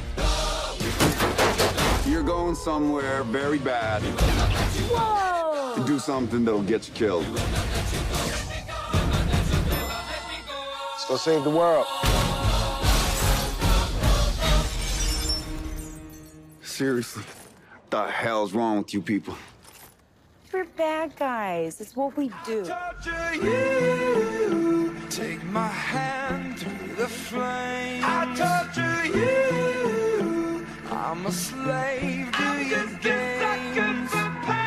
True, demais. Tinha potencial, tinha tanto potencial. A produção desse filme foi uma bagunça. Tudo que eu consigo dizer. Eu não consigo culpar o diretor, eu não consigo culpar os atores. Eu culpo a Warner porque perante a reação do Batman vs Superman, eles tentaram dar um 180, mudar a orientação. Os trailers, tu vê isso nos trailers. Pega o primeiro trailer do Esquadrão Suicida e vai vendo os trailers. Todos os trailers são bons. Só que tu vai vendo gradativamente a mudança do tom. O primeiro logo era o filtro Zack Snyder, mais escuro, cores mais sombrias e tal. Aí ele vai pegando uma tonalidade neon, colorida. Repito, os trailers são maravilhosos. Aquele trailer do Queen, que casa direitinho as cenas com a música, é maravilhoso. Um primor de edição. Só que é um tom completamente diferente do primeiro trailer. O segundo trailer com a Bohemian Rhapsody tocando, não tem nada a ver com o primeiro trailer que tava tocando Started o A Joke. O primeiro trailer é sombrio, cara. Você chega até a ter medo do filme, de como ele vai ser. Aquele Coringa, ele dá medo, entendeu? O segundo trailer já é alguma coisa, você percebe que é alguma coisa mais pipoca, indo pra um coisinho mais, sabe, meio galhofa. É, não, não, parece que não é o mesmo filme. Parece que mudou o filme, mudou a produção, falou abandona aquele projeto, vamos fazer outro aqui com esse tom agora. O famoso refilmagem, mudou o tom. Eu não tenho o número certo, mas se eu não me engano, eu posso estar bem errado. Se eu não me engano, foi pelo menos uns 5 ou 6 editores que passaram por esse filme. Caralho. Imagina um filme passando na mão de tanta gente. Cara, não tem como esse filme ser coeso. Tá, pra vocês, qual que é o pior ponto do filme? Tudo. Não, mas foca no principal, que mais te deixa com raiva. Roteiro mal construído, mal elaborado, mal feito. Os personagens não são carismáticos, o grupo não é bem montado, tu não tem. O grupo não harmoniza, você não sente empatia por ninguém Exato. ali, cara. Você não gosta daquele grupo, você não consegue gostar dele. Novamente, pegando como base a Marvel. Por que, que eles fizeram Esquadrão Suicida? Porque Guardiões da Galáxia fez sucesso. O que, que Guardiões da Galáxia tem que Esquadrão Suicida não tem? Um bom roteiro, bem construído, bem montado. Os personagens são carismáticos, a união deles faz sentido. Esquadrão Suicida não tem nada disso. Como o Felipe disse, tu não empatiza com ninguém, tu não sente vontade de apoiar aquele grupo. Parece tudo jogado meio a esmo. Ah, eles estão na prisão, aí de repente vai pro meio de uma cidadezinha e de repente eles têm que salvar o mundo. Cara, eu vou só dar um exemplinho aqui, eu não sei se vocês vão concordar, mas eu creio que você, todo mundo aqui deve ter assistido Rogue One Star Wars, uma história Star Wars. Uhum. Sim. Ó a polêmica. Melhor filme dessa nova leva. Para o próximo podcast, pessoal. Escuta a gente que vocês vão saber a resposta para essa pergunta aí. Mas então, cara, vocês gostam da equipe? A hora que eles vão pro planeta lá pra Scarif, naquela treta pra pegar os planos da Estrela da Morte, vocês gostaram dos personagens? Tirando o casal de protagonista, que é, é bem irônico. É. Hum, sim, o maluco lá com a metralhadora de laser, que eu acho espetacular. O monge cego, o robô. Tirando os dois principais, top. Então, vocês se importavam? Vocês estavam torcendo pra missão deles dar certo? Cara, torcer é meio relativo porque tu sabe que vai dar certo. Mas você tava naquela coisa de, putz, você tinha uma importância, você conseguia se importar um pouco com aquela missão. Cara, eu não achava que todo mundo ia morrer. Não, esse é o Esquadrão Suicida, porra. Mas o Rogue One não é Esquadrão Suicida. Não, sim, mas. Mas eu achava que, tipo, não tinha nada no episódio 4 que dizia que todo mundo morria depois da missão. Exatamente. Então, quando eles começaram aí morrendo um a um, eu me lembro de estar na cadeira e ficar pensando, epa, epa. Porque morre o Japinha, morre o monge, morre o robô. Aí a frota da rebelião é atacada lá em cima, chega os Star Destroyer, chega a Estrela da Morte. Aquele foi o momento que eu pensei, eita, não, como assim? Você entendeu, cara? É um filme que ele tem um roteiro tão bom que a hora que começa aquele a preparação final no terceiro ato, você tem uma carga emocional bacana e você vai com uma carga legal para aquilo. Você consegue simpatizar, não com todos, mas pelo menos com alguns personagens e você torce por eles, entendeu? E quando eles começam a morrer, a cair por um, você fala, ué, mas tipo, como assim? Não era pra ele sair vivo, isso aqui outro. E Esquadrão Suicida, cara, eu assisti um filme tipo, ah, legal, foda-se. Aí o El Diablo vai lá na porrada, vai e morre, tipo. Não, não, olha, tá perdendo a melhor frase do filme. Não. Chega o El Diablo lá pra atacar. Eu perdi uma família, eu não vou perder outra. Pensa bem. Eu consigo. Deixa eu mostrar o que eu sou de verdade.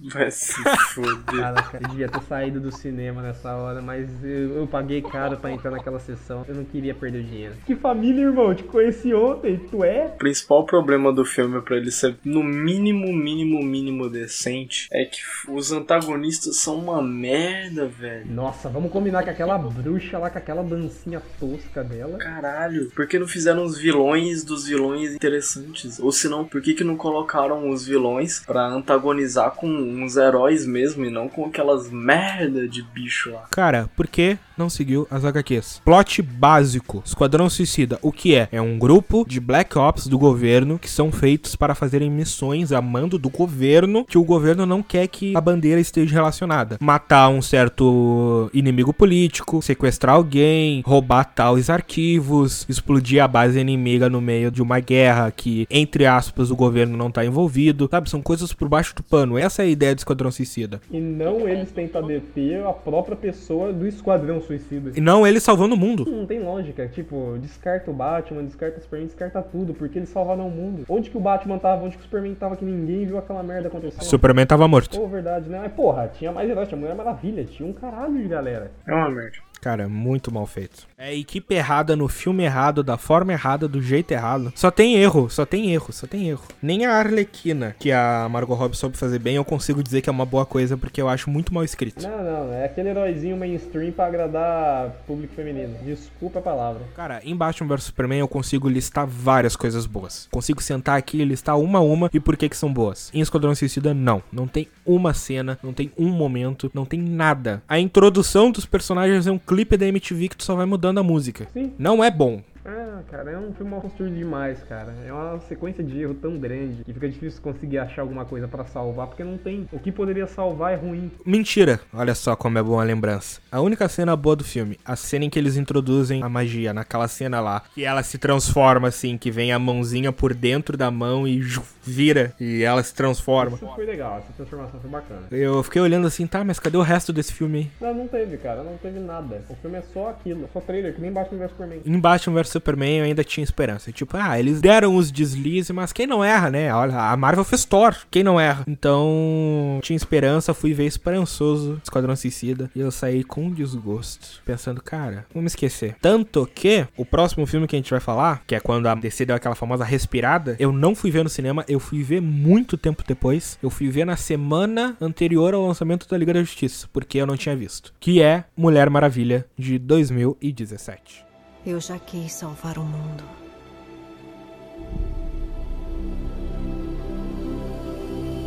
Este lugar tão lindo. Mas quanto mais perto se chega, mais se vê a escuridão dentro dele. Qual é a sua missão? Acabar com a guerra. Que guerra? A guerra para acabar com as guerras. Armas bem mais letais do que você pode imaginar. O mundo pode ser nosso. Seja quem for, você corre mais perigo do que pensa. Não vou ficar parada enquanto pessoas inocentes morrem. É nosso dever sagrado defender o mundo. E é o que eu vou fazer.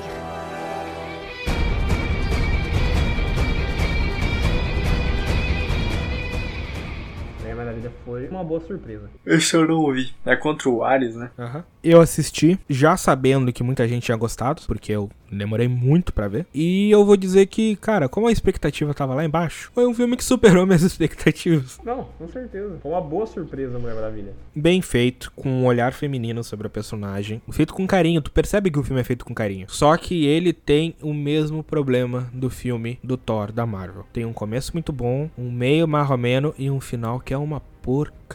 Batalha final, o terceiro ato foi. O que que custava deixar a mulher lá na ilha das Amazonas? Por que tinha que trazer pro nosso mundo? Mesmo tendo a cena de guerra, que é muito boa lá no meio das trincheiras, por que tinha que trazer pro nosso mundo? Que são cenas vergonhosas. Ela na sala lá cheia dos homens, ah, uma crítica ao machismo. Cara, critica o machismo de uma forma mais competente. Não precisa ser tão descarado assim. Critica de uma maneira original, cara, entendeu? Não critica do jeito que todo mundo faz, aquele jeito de criticar tosco. É, tem como criticar expondo na cara da pessoa. Por exemplo, já viram o filme Corra? Porra, com Já. certeza. Ele critica o racismo, colocando na tua cara assim o racismo. Só que não é aquele jeito descarado. Apesar de ser na tua cara. Não é aquele jeito que é uma crítica como se fosse provocativa, sabe? Querendo causar intriguinha. Exato. Aquela cena na Mulher Maravilha foi só vergonhosa. A personagem, alívio cômico, que eu não faço ideia do nome, aquela outra lá, que era tipo a assessora, tem uma crítica ao machismo muito melhor. Que é no meio daquelas piadinhas que ela faz. Ah, uma mulher pode fazer isso. É a crítica social em cima de uma piada, em cima de algo narrativo, que funciona muito melhor do que aquela cena dela na sala lá dos generais. Mas vida que segue. E chega no final com a luta contra o Ares, que é, de novo, uma luta contra alguém super poderoso, que quer dominar o mundo. E é,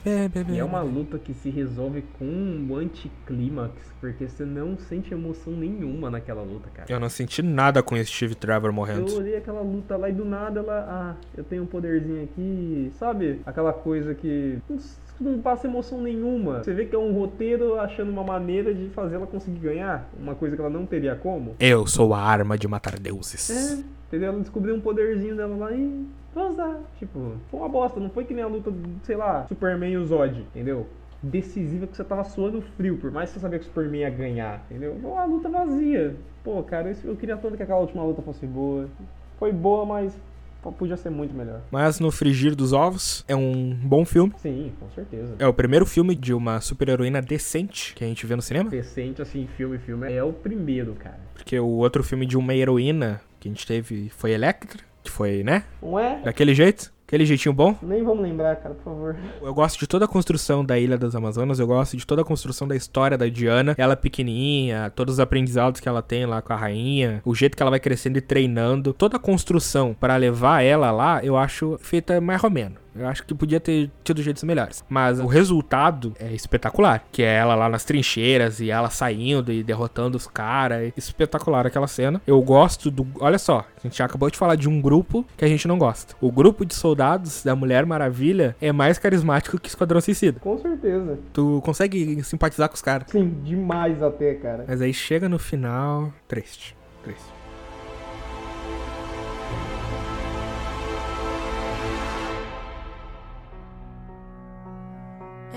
Everybody knows that the dice are loaded.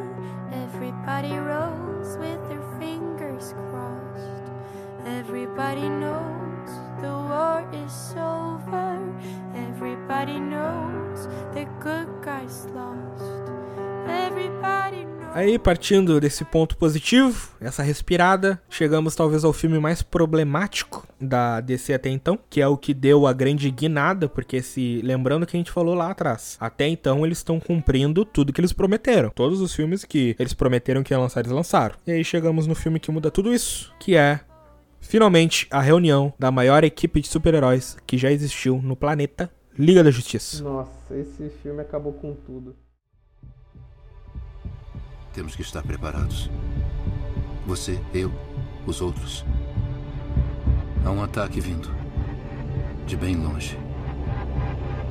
Vindo não, Bruce. Já está aqui.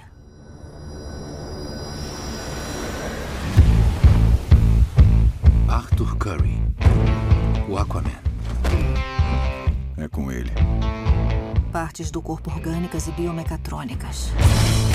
Ele é um ciborgue. É melhor você sair daqui. Barry Allen. Quem quer que esteja procurando, não sou eu. Você é o Batman? Disseram que a era de heróis jamais voltaria. Tem que voltar.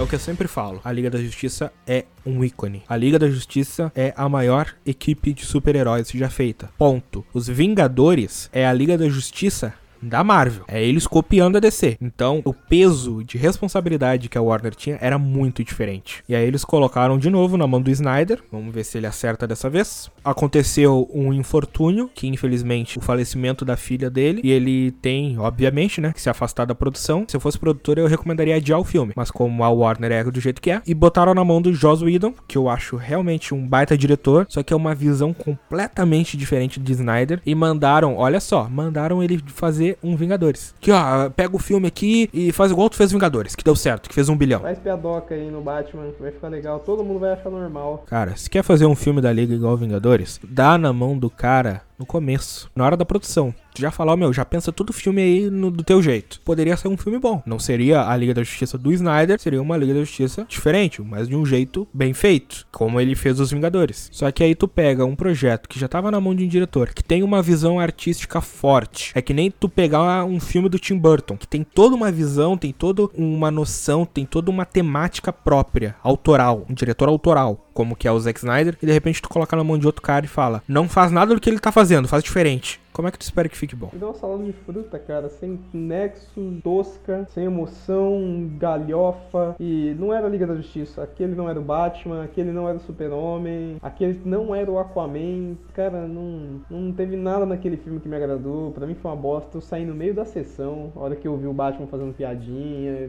Eu falei, ah, toma no cu, chega. Não dá. Aquilo não foi Liga da Justiça. Eu acho que a única piada que eu lembro do filme, que eu realmente ri, que sabe, que não é aquele sorrisinho que tu dá de vergonha, tipo, Ai, por que, que eles estão fazendo isso? A única piada que eu realmente ri, não sei se tu vai concordar comigo, Felipe, que é quando eles estão se preparando para ir pra luta final e o Aquaman sem querer senta no, no laço da Mulher Maravilha e começa a falar umas verdades. Ah, porque eu sou muito jovem, eu não vivi, eu não quero morrer, tem muita coisa que eu quero fazer, lugares que eu quero ir, pessoas que eu quero conhecer. Ele começa a abrir o coração de uma maneira que fica todo mundo, como assim? Esse não era o cara do durão. E aí, numa hora, ele se levanta e ele tá com um laço da verdade embaixo. Cara, eu dei muita risada. Cara, essa hora foi, foi bacana. Foi uma piada, assim, que se você for pensar, ela tem um contexto engraçado. Entendeu? Não foi aquela coisa forçada, tipo, o Superman tá com o Batman na viatura, aí o Batman, ah, tem alguma coisa sangrando. Tipo, pô, cara, que bosta. É uma forçação de humor que de um cara que não é aquilo. Quem conhece o Batman sabe, mano, o que mais irrita o Coringa na vida é o Batman ser sério, entendeu? O Batman não dá uma risada, tanto que no A Piada Mortal é o único momento, assim, que literalmente o Batman dá uma risada que tem aquele final polêmico, todo mundo acha que ele matou ou não matou o Coringa.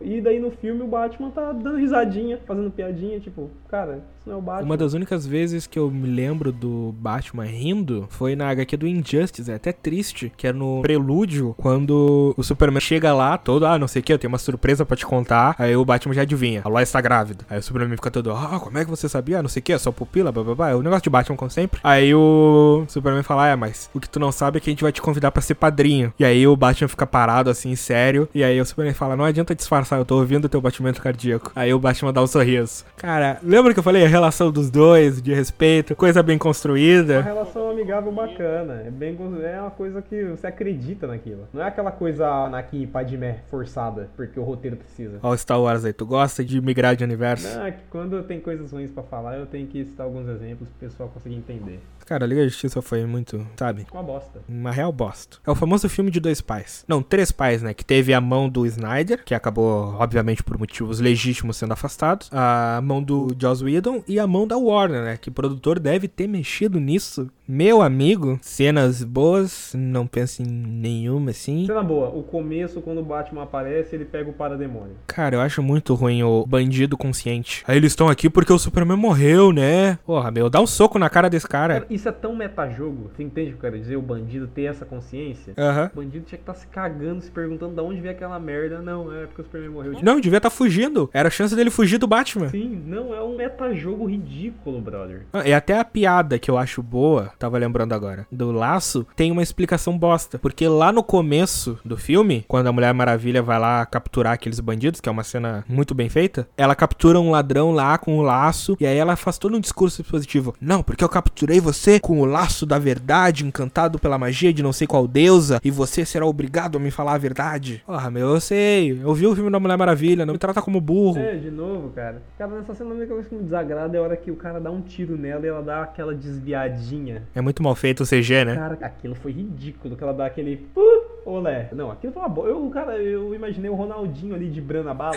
e depois corta pra uma cena boa, que aí, tipo, ele vê que ela é indestrutível, obviamente, a Mulher Maravilha. Aí ele mira uma metralhadora pros reféns e começa a disparar. E aí ela sai correndo, assim, em velocidade, defendendo todos os tiros. Sim, essa foi muito legal. Essa cena foi bem feita. Agora, de resto, brother, é, sei lá, parece que os caras começaram a ficar com pressa de terminar e falar, não, vamos fazer qualquer merda aí, vai que tranquilo. Uma cena de assalto com refém que eu acho mais boa que essa, sabe qual é? Qual? No Hancock. Ah, real. Essa é boa do Hancock. me chama de otário mais uma vez. Clássico. Ele sai com a mão do cara decepada, não tira o dedo dele daí. é muito boa, cara. Tá vendo como é uma piada bem construída, de uma piadinha tosca, forçada, o cara querer forçar o humor, como isso influencia no filme na sua reação emocional? Essa piada do Hancock foi maravilhosa, cara. A do Laço foi bacana. Agora tem coisas ali que eles simplesmente jogaram porque eles queriam ter aquele humorzinho Tony Stark fazendo piadoca. E esse é um filme que, eu, cara, não tem conserto. Batman vs Superman, eu consigo pensar em várias micro coisinhas que tu consegue consertar o filme. Liga da Justiça, só apaga e faz de novo. Fazendo de novo. Só isso. Pede pro Dr. Manhattan resetar o universo e já era.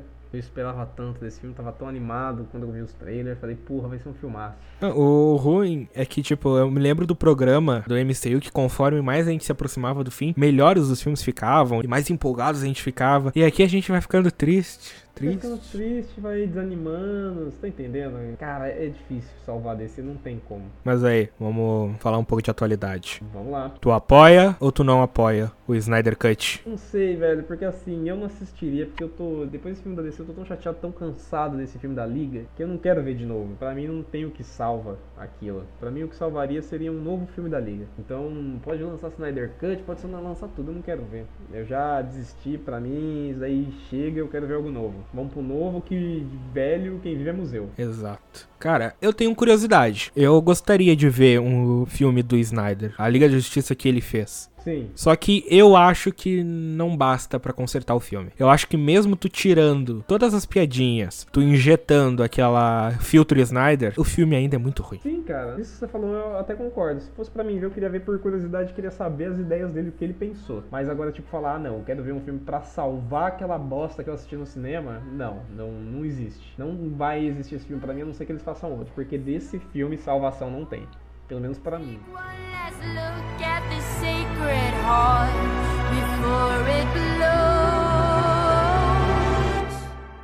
Everybody knows. Born on the wrong side of the ocean With all the tides against you Partindo para 2018, a gente tem um filme que eu não tenho como comentar, então se vocês virem aí, vocês comentam por mim. A gente tem Aquaman. Meu pai foi faroleiro. Minha mãe foi rainha. Mas a vida dá um jeito de unir as pessoas. Você pode unir os nossos mundos um dia. Olha só! O Arthur está falando com um peixe! Ah! Me solta! Eles me tornaram quem eu sou. Estava procurando você. Seu meio-irmão, Rei Orm, está prestes a declarar guerra contra o mundo da superfície. O único jeito de impedir essa guerra é você assumir seu lugar de direito como rei. Meu irmão veio da superfície para me desafiar pelo trono! Eu não sou líder. Eu vim porque eu não tenho escolha. Acha que não é digno para liderar porque é de dois mundos diferentes. Mas é exatamente por isso que é digno.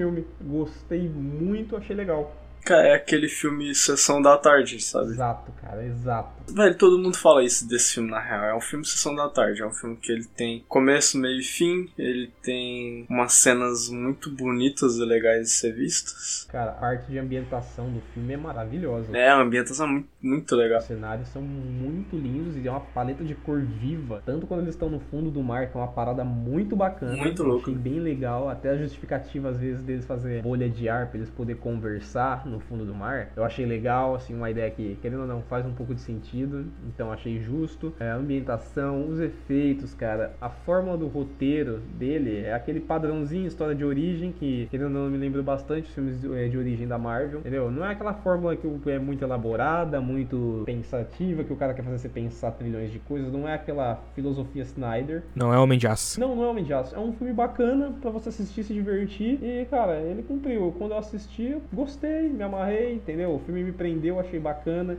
Quero ver mais, se for ter. Gostei muito, é um universo riquíssimo. Ainda mais de um herói que eu, sinceramente, o Aquaman era que eu desprezava, achava ele tosco. E ele teve uma repaginação com uma boa que, porra, ficou foda. Ficou um herói muito bacana. Então, Jason Momoa foi uma cartada da hora pra caralho, porque ele tem aquele visual, velho, querendo ou não, o cara parece um cara que mora no litoral, com umas tatuagens fodíssima. Ele- a origem dele é bem legal de se assistir. É, você vê aquela coisa emocionante sobre a mãe dele, ele sendo criado naquela ilha remota. Não, não sei se é uma ilha, se é uma encosta remota, aquele farol. Mas o negócio é que o Jason Momoa é um cara muito foda. Só que você vê que ele vai pra Atlântida, lá ele, ele fica meio bosta durante um tempo perto dos outros caras, porque ele chega de fora, assim, querendo dominar a parada, querendo chegar lá com sanguinho real. E os caras pisam nele, falam, mano, que você não é ninguém. Aí ele tem que se provar. Então é aquele negócio bem sessão da tarde, mas é legal, eu gostei. Porque, tipo, no fundo do mar, você vê que ele não tem tanto domínio que nem o pessoal que tá lá. É, pois é. Ele foi criado fora da água e tal. E, tipo, eu achei muito bacana. Eu gostei, cara. Isso que você falou é uma verdade, cara. É a sessãozinha da tarde pura, diverte. É divertido, filme bom.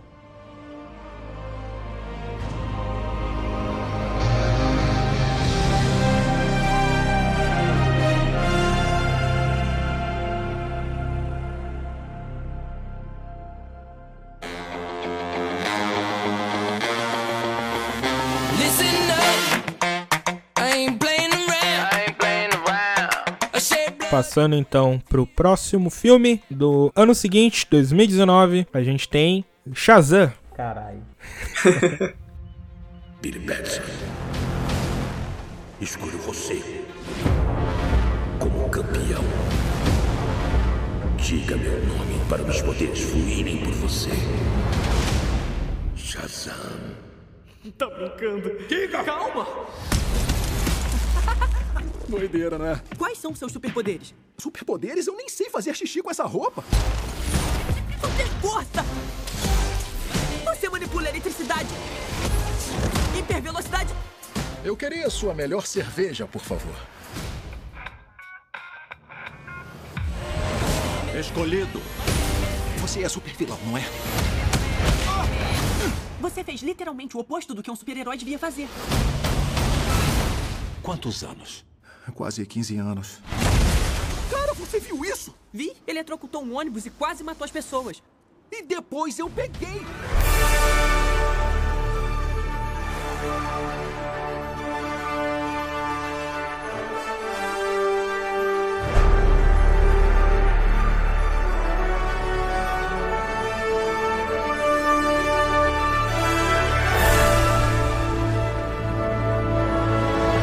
Acho muito da hora o diretor desse filme. Aí tu me pegou, eu não me lembro o diretor desse filme. Cara, o diretor dele, ele é um cara que ele fez um curta de terror com o celular dele, um negócio assim. E, tipo, ele fez um curta muito bom, sabe? Com muito pouco recurso. Daí, a partir do, do- da forma que esse curta fez, ele foi dirigir um, um outro filme lá, que eu não vou lembrar agora, mas tipo um filme bem. ficou bem famoso, como muito foda. Direto, assim, acho que o segundo ou terceiro filme que o cara dirigiu foi Shazam, sabe? É, eu tô vendo aqui na Wikipedia, ele fez o Lights Out. Isso, é porque ele fez um filme sobre o curta. Ele Exato, ele fez o curta e depois adaptou pra um longa-metragem. Eu vi o curta, eu me cago de medo com esse curta, mas eu não vi o filme. Ele dirigiu Annabelle 2 e aí depois ele fez Shazam e não fez mais nada desde então. Cara, tudo que vocês falaram de Aquaman, eu copio e colo pra falar de Shazam. Filme divertido, construçãozinha legal, eu gosto do, do fato dele ser abandonado pela mãe. Eu acho isso uma virada de roteiro bem, bem boa. Não sei se o resto vai ser bem construído. Eu achei, de novo, desnecessário você introduzir a família Shazam no final do filme. Eu acho que podia ter sido deixado de deixa pra um próximo filme,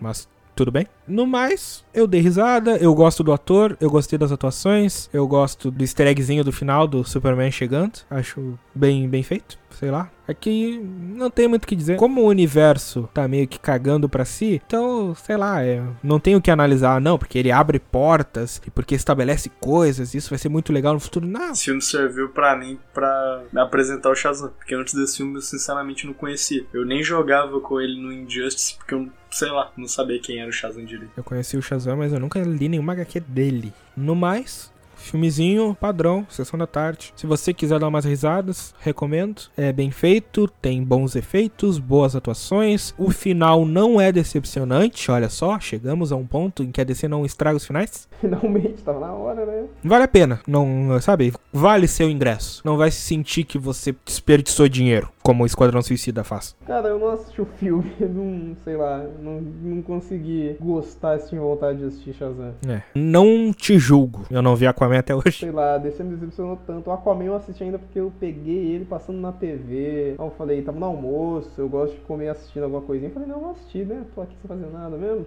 Assisti e gostei, mas agora Shazam não me, não me deu vontade. Vi no cinema os dois. E qual que você curtiu mais, o Aqua ou o Shazam, caralho? Putz, cara, que difícil. ah, mano, acho que os dois são muito a mesma, mesma ideia, assim, de filme mais... Um pouco mais leve. Os dois, eles não tem nada a ver com o filme antigo da DC, que aquele tom sombrio, não tem, sabe? Não tem. No máximo, outra cena de Aquaman, mas... Cara, no Rotten Tomatoes, o Aquaman tem 65% e o Shazam tem 90%. Caralho. Parece que é um filme muito superior, mas só o Gabi pode julgar, né? Caralho, velho. Sinceramente, eu não sei onde, onde um perde ou ganha mais do que o outro, sabe? Os dois são um visual muito legal, roteiro dos dois, sei lá. Talvez seja roteiro, não sei. Uma coisa que eu gosto do Shazam, que aí eu não sei se teve ou não no Aquaman, é que eu não senti o filme passar. A narrativa dele é tão bem montadinha, partindo do começo lá, do Billy Batson passando de orfanato para orfanato, de pais adotivos para pais adotivos, não sabendo muito lidar, até o momento que ele ganha os poderes e toda a dinâmica dele aprendendo a usar os poderes e aquela montagenzinha bem feita, até a revelação do vilão. Eu acho aquela cena no escritório do vilão lá matando o pessoal, acho muito bem feito tanto no sentido narrativo quanto os efeitos. Então eu acho, tipo, eu me lembro que eu vi o filme e quando chegou no final eu falei, ah, terminou o filme eu não sentia,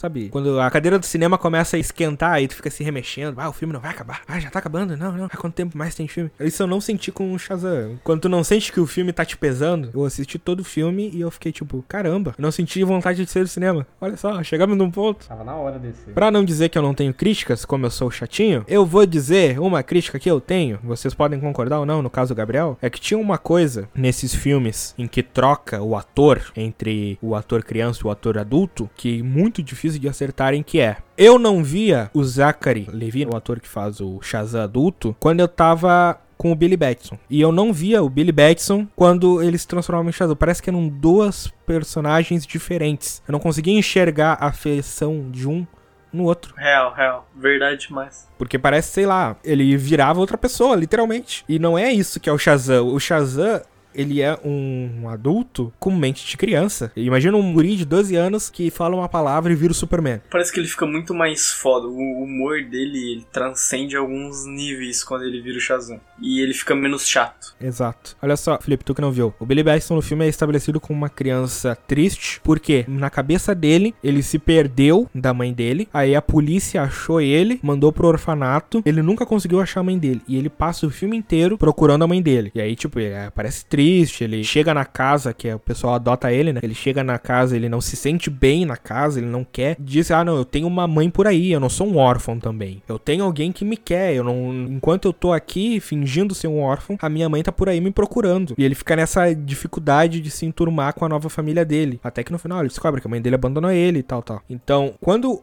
essa pessoa vira o Shazam, vira o Homem-Aranha, faz piada, dá risada, faz aquela dancinha que ficou famosa por causa do trailer.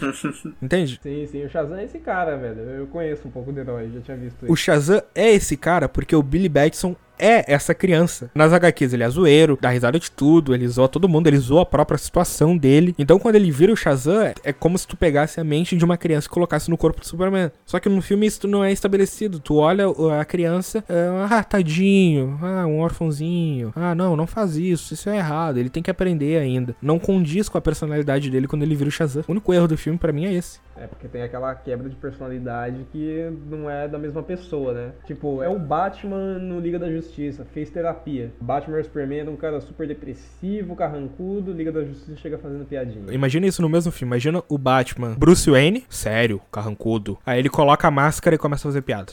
É, certeza, mano. É isso aí mesmo.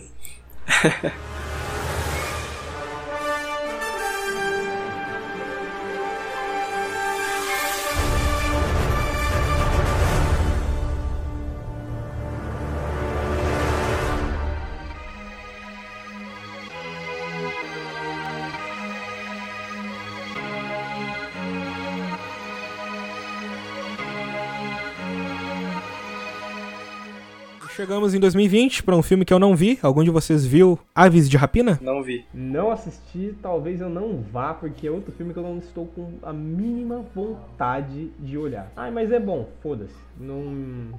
Sei lá, se algum dia estiver passando na TV e eu tiver sem nada pra fazer, eu assisto. Eu não. Qualquer filme que me faça a pachorra de relacionar qualquer coisa de Esquadrão Suicida, eu não vou ver. Justo? Ai, mas é um filme só de heroína apoiando o empoderamento feminino. Caguei. Faz isso sem ter que fazer ligação com o Esquadrão Suicida. O James Gunn já tá fazendo um novo Esquadrão Suicida lá que vai todo mundo amar. Que o cara sabe fazer. E depois tu liga com esse filme. Não precisava. Podia ser a mesma Arlequina, mas não precisava citar Esquadrão Suicida no trailer. Citar o Coringa do Jared Leto. Não precisava citar o Coringa dele. Azar. Imagina que o filme nunca aconteceu. Sim, cara. E mais novamente é eu praticando um pouco do meu preconceito, porque eu não vi o filme, então eu não vou declarar que ele é ruim porque eu não vi o filme. Mas eu não vou ver. Eu não sei, talvez eu veja, vai saber. Chegando então um pouco pro futuro, o programa não tá grande o bastante, a gente tem que falar mais. A gente tem seis filmes do universo DC planejados. Vai ter Mulher Maravilha, 1984. A minha vida não tem sido o que você imagina. Todos temos nossas lutas.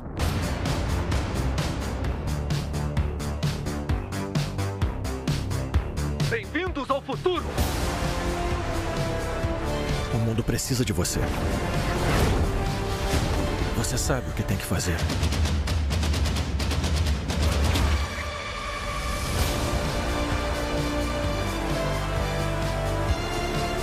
Nada de bom nasce de mentiras. E grandeza não é o que você pensa.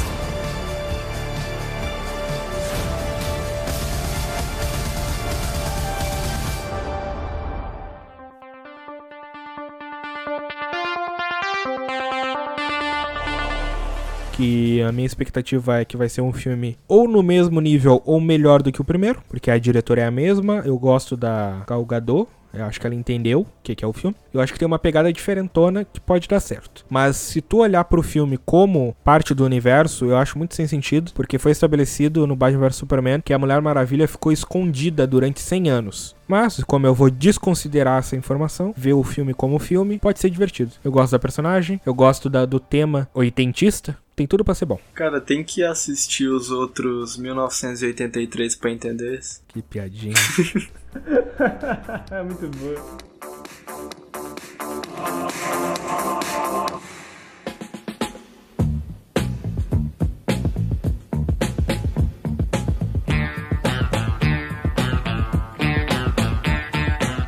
Partindo para ano que vem, 2021, a gente tem, o que eu já citei aqui, o Esquadrão Suicida do James Gunn. Que só porque é o James Gunn eu tô com hype e esse filme vai ser bom. Eu posso morder a língua? Posso, mas azar. Esse cara já entregou dois filmes bons. Eu acho que vai ser bom. É, sei lá, cara. Eu boto fé, mas não boto fé. Tá difícil. Só pelas imagens que ele postou, aquela, sabe, toda a identidade visual que ele tá fazendo desse filme. Ah, não, esse trabalho dele tá impecável. Ele provavelmente vai fazer alguma menção ao primeiro filme satirizando, tipo a Amanda Waller falando: "É, a gente tentou uma vez, mas foi uma porcaria". Nossa, ele é maravilhoso. Podia colocar até um cara falando, e vamos combinar que aqui a gente não é a porra de uma família, hein? Conhecendo o James Gunn, é bem capaz dele fazer tudo isso. Eu adoraria. Então eu tenho muita esperança nesse filme. Esquece o universo, esquece. Chega a descer. Tu, tu já percebeu que isso não dá certo. Vamos tratar filme como filme. Eu acho que esse vai ser um filme divertidaço. Vai ser um, um bom filme de ação também. Que o James Gunn sabe fazer filme de ação. E vai ter um bom roteiro, né? Que é o que falta. Cara, na mão de James Gunn eu boto fé. Em James Gunn, we trust. Vamos erguer essa hashtag. We trust, muito boa, boa, boa. Ainda em 2021, a gente tem uma semi-continuação de Shazam, que é o filme do Adão Negro, estrelado pelo nosso queridíssimo The Rock. Queridinho do N, pô, eu boto fé, cara. Gosto muito do The Rock. Não só pelo carisma do ator, mas, porra, eu tô, eu tô animado. Esse eu tô animado. Eu acho um filme desnecessário, mas só pelo The Rock eu vou ver e deve ser muito legal. Cara, eu ia falar isso, mano. Tipo, eu ia falar, pra quê? Pra quê esse filme? Por que, que não bota ele só como um antagonista do Shazam 2 e já era? Porque é o The Rock, o The Rock tem que ser o protagonista. O The Rock faz um milhão. ok. Não existe protagonista no filme do The Rock.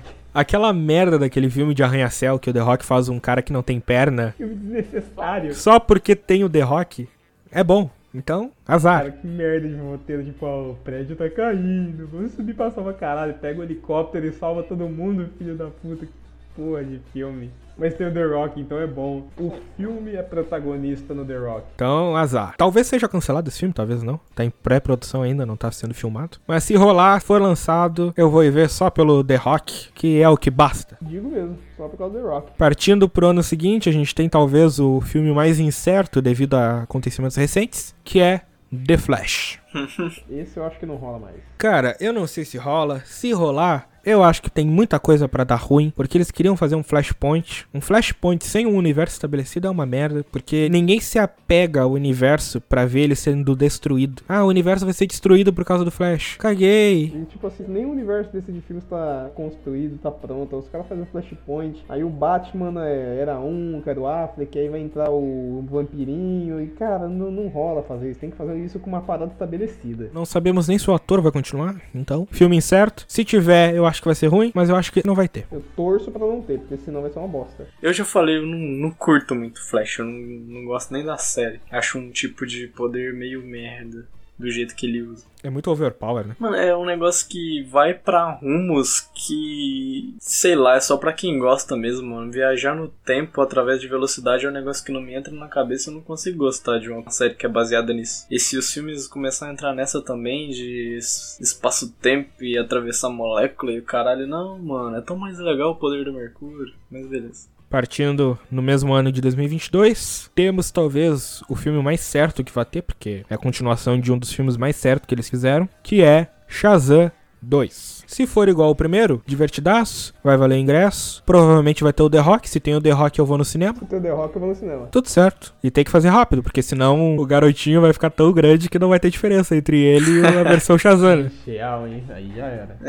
Cinema não é HQ, que tu pode continuar 40 anos com o personagem criança. é verdade, né, mano? Continua em 2022, inacreditavelmente. Temos o último filme anunciado para esse ano. Não sei se vai rolar, não vi o filme para dizer se tem chances ou não, que é Aquaman 2. Vixe, esse daí tem tanta polêmica por causa da Amber Reed lá, que fez a Mira, por causa do Johnny Depp. Estão querendo colocar a Khaleesi, né? Estão querendo colocar a Emilia Clarke no lugar dela, o que eu não quero. Sei lá, eu acho que ela se esforçou, falando da polêmica, né? Eu acho que a mina se esforçou tanto pra acabar com a carreira do Johnny Depp que tem que acabar com a carreira dela. Só o karma. Sim, eu queria. Eu acho justo esse karma, entendeu? Só que, sei lá, cara, eu gostei dela como Mira. Ela tem cara da Mira das HQ. Isso tem uma coisa que eu detesto, é tipo, ah, tá um ator lá que faz o personagem, chega no outro filme e mudou o ator. Que nem o Hoods do Homem de Ferro. Era um ator, teve o outro filme do Homem de Ferro já era outro. Não que eu não goste do segundo ator, mas essa troca de atores me dá um brochol, cara. Até acostumar de novo, se começar a empatizar com o cara, é, é, é foda, não gosto. Ele queria ganhar mais do que o próprio Robert Downey Jr., É, né? então, né? Vacilão.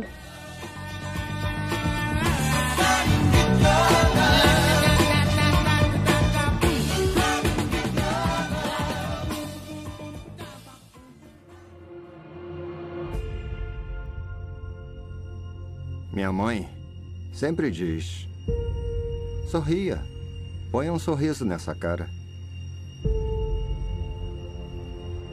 Ela disse que eu tinha um propósito: trazer risos e alegria para o mundo. Ah, para!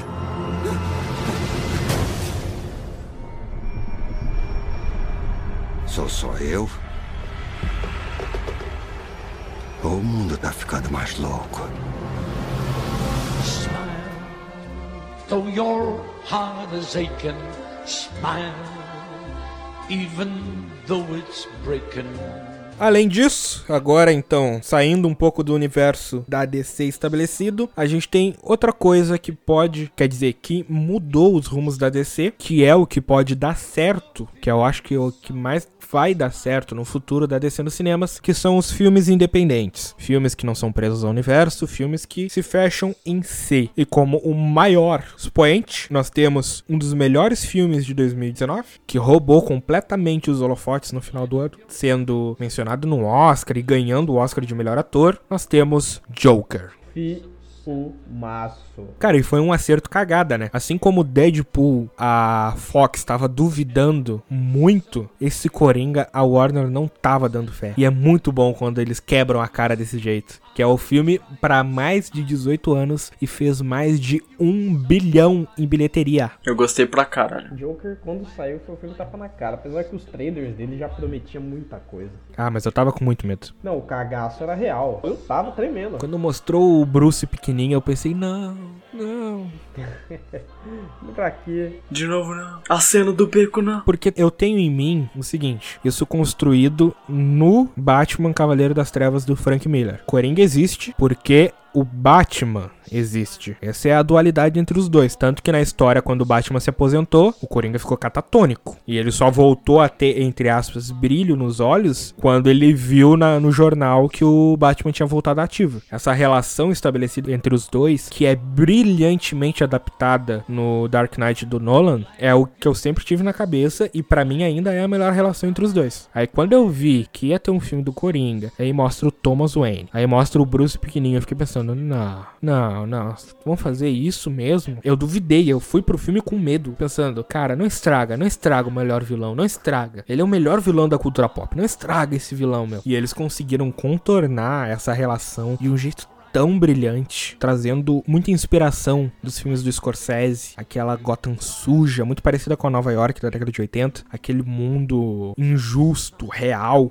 aquele mundo cruel, aquela Gotham cruel, porque a gente olhava a Gotham do Nolan, era basicamente uma cidade normal com índice de criminalidade alta. Mas tu olha a Gotham do Phillips, cara, uma Gotham cruel, tu não entende como só existe um Joker lá dentro. E a relação que eles tiveram, principalmente no final do filme, que para mim é a melhor parte do filme, que a Gotham criou um ser que é o Coringa. Criou alguém que explodiu. E quando o Coringa reagiu, que é, eu, eu gosto muito dessa ação do roteiro de ação, reação, ação, reação. A ação de Gotham causou a reação do Coringa. E a reação do Coringa foi tão forte, mas tão forte. Ele elevou o conceito de crime, o conceito de, de matança, de desgraça a um nível tão alto que a única reação possível é a criação do Batman. A única coisa que o universo consegue criar para reagir ao que o Coringa faz é criar o Batman. E essa genialidade do roteiro é, é, é algo brilhante, meu. É algo belíssimo. É uma alegoria tão bem feita da origem desses dois extremos e dessa dinâmica de ação-reação, ação-reação e como isso vai se intensificando, cara, eu terminei o filme do Coringa batendo palma. Roteiro muito bem construído, direção primoríssima. O que, que é o Todd Phillips dirigindo? Tem gente que acha que ele tá fazendo Ctrl-C, Ctrl-V do Scorsese, eu acho que não. Eu acho que ele tem uma linguagem própria. Eu tô doido para ver os filmes que esse cara vai fazer ainda. Então, sabe, melhor filme da DC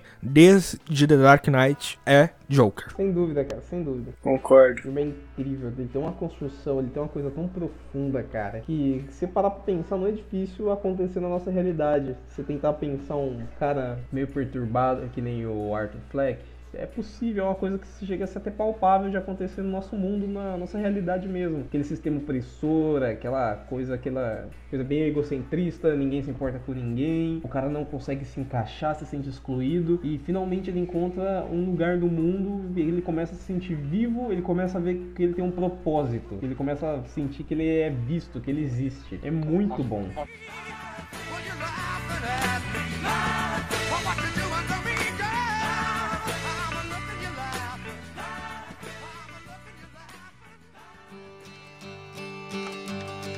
Gather round, people, wherever you roam, and admit that the waters around you have grown, and accept it that soon you'll be drenched to the bone. If your time Cara, e nessa pegada de filmes independentes, que até o próprio Gat tinha comentado antes, pra mim é é onde a DC mais acerta, olhando assim, na prática, porque teve muitos filmes antes dessas tentativas de universo que a DC acertava. Temos o filme do Watchman, que é um filme do Snyder, que muita gente não gosta, gente acha que o quadrinho é melhor. Eu não vi, eu só li o quadrinho, mas se for pau a pau do que é nos quadrinhos, eu não vejo como isso possa ser ruim, apesar de que eu sei que o final é diferente. Vocês que viram aí? O final é estranho, mas é um ótimo, é um filme incrível. Pra mim, tipo, é nível Clube da Luta, sabe? Nível Matrix. É um negócio que tem aquele nível de reflexão. Tem aquela cena também, acho que veio dos quadrinhos, né? Da cena do Rorschach na prisão. Tem aquela frase fodíssima pra aqueles caras. Totalmente dos quadrinhos. Pois é, é, é incrível, muito bom, muito bom mesmo. Mas não é um filme de super-herói, eu diria. Não é, não é nem de perto um filme de super-herói, sabe? Muita gente fala isso da HQ também, não é uma HQ de super-herói. Cara, eu digo que é. Eu não sei o filme, né? Mas a HQ é de super-herói, só que é a desconstrução do super-herói. Que ele pega aquele universo que a gente conhece de super-herói comum de HQs, né? E ele satiriza, mas como alguém que sabe o que faz, sabe? O Alan Moore, ele pega conceitos de super-herói e tenta aplicar na vida real. E se existisse na década de 30 um grupo de heróis? O que, que isso ia gerar na sociedade, na vida real? Porque muita gente, isso eu vi o Jovem Nerd falando. Se a gente pegar DC, Marvel, o mundo dos super-heróis é o nosso mundo com super-heróis. Só que se houvesse um mundo em que existem super seres, ou quiçá malucos que saem fantasiados, não é possível que o mundo ia ser o mesmo. É uma coisa muito grande para que o mundo fosse seguir exatamente tudo que é. Então eu gosto do jeito que o Alan Moore desconstrói esse conceito e mostra um mundo, um século XX completamente diferente do que a gente conhece. E isso com a presença de um super ser que é o Dr. Manhattan, porque o resto é um bando de maluco fantasiado. Uhum, exatamente. Então, cara, como é que eu posso dizer? O Watchmen é um filme que o pessoal é. Ele tem muito, assim. Uma divergência muito grande por causa das HQs, que o- são finais diferentes. No final da HQ, o Ozymandias traz aquelas criaturas alienígenas pra Terra. E no final do filme, na verdade, é um- ele faz como se fosse um Manhattan a culpa daquele cataclisma todo, daquele ataque massivo ao universo. Quer discutir isso? Ah, bora lá. It was at this moment that he knew. He fucked up. O que que tu acha? Eu não vi o filme, eu não sei como isso é construído no filme. Mas eu, acho que não é uma boa ideia. Cara, assim, no filme acontece como o Ozymandias ele cria uma máquina, certo? Que ela praticamente ela faz uma explosão com uma magnitude igual a do Dr. Manhattan e ele dá um jeito de tem um breguecinho lá que ele consegue nublar a visão do Manhattan para ele não conseguir ver o futuro direito. Sim, isso tem na HQ também. E no final, por causa da Guerra Fria, ele explode tudo. O mundo acha que aquilo foi o Manhattan falando: Eu cansei de proteger vocês, cansei de tentar impedir isso, agora eu sou inimigo de vocês, vocês se fodam. E o mundo se une para tentar ir contra o Manhattan. Resumindo, Manhattan vai embora e dane-se, dá tchau pro, pra humanidade porque ele já não tava muito querendo ficar aqui mesmo, já tava se desconectando totalmente com o que é ser humano. E nas HQs, como você leu, você sabe como é que é, que o Ozymandias, na verdade, ele faz um outro plano. E eu acho que é isso que o pessoal não gosta tanto e acha ruim. Quando na verdade eu achei bacana, porque o filme, ele tem querendo ou não, ele- pode ser fiel às HQs? Pode. Mas é bacana quando ele traz algo novo, entendeu? Um algo novo e bom. E eu achei que essa ideia do filme foi uma coisa bacana, foi bom, entendeu? Foi uma liberdade criativa que acrescentou, entendeu? É como se tivesse dois finais possíveis, aquela coisa de finais alternativos. Um final é o do Ozymandias e o outro final é que o Ozymandias colocou a culpa no Manhattan. Eu achei uma coisa bacana. Cara, pelo que tu me falou, estamos em 2020. Acessa o Twitter aí pra ver como é que é discussão política hoje em dia. Eu não consigo imaginar o mundo inteiro se unindo quando o agente causador da catástrofe é um herói americano. Cara, não me desce na cabeça essa ideia do Dr. Manhattan. Eu não sei como isso foi feito no filme, não sei como foi estabelecido no filme, mas só a ideia de que foi o Dr. Manhattan o culpado do caos em Nova York e no resto do mundo, sei lá, Parece que não faz sentido. Parece que meio de Guerra Fria, a Rússia ia dizer, cara, isso foi alguém americano, azar. Dedo no botão das bombas. Piu.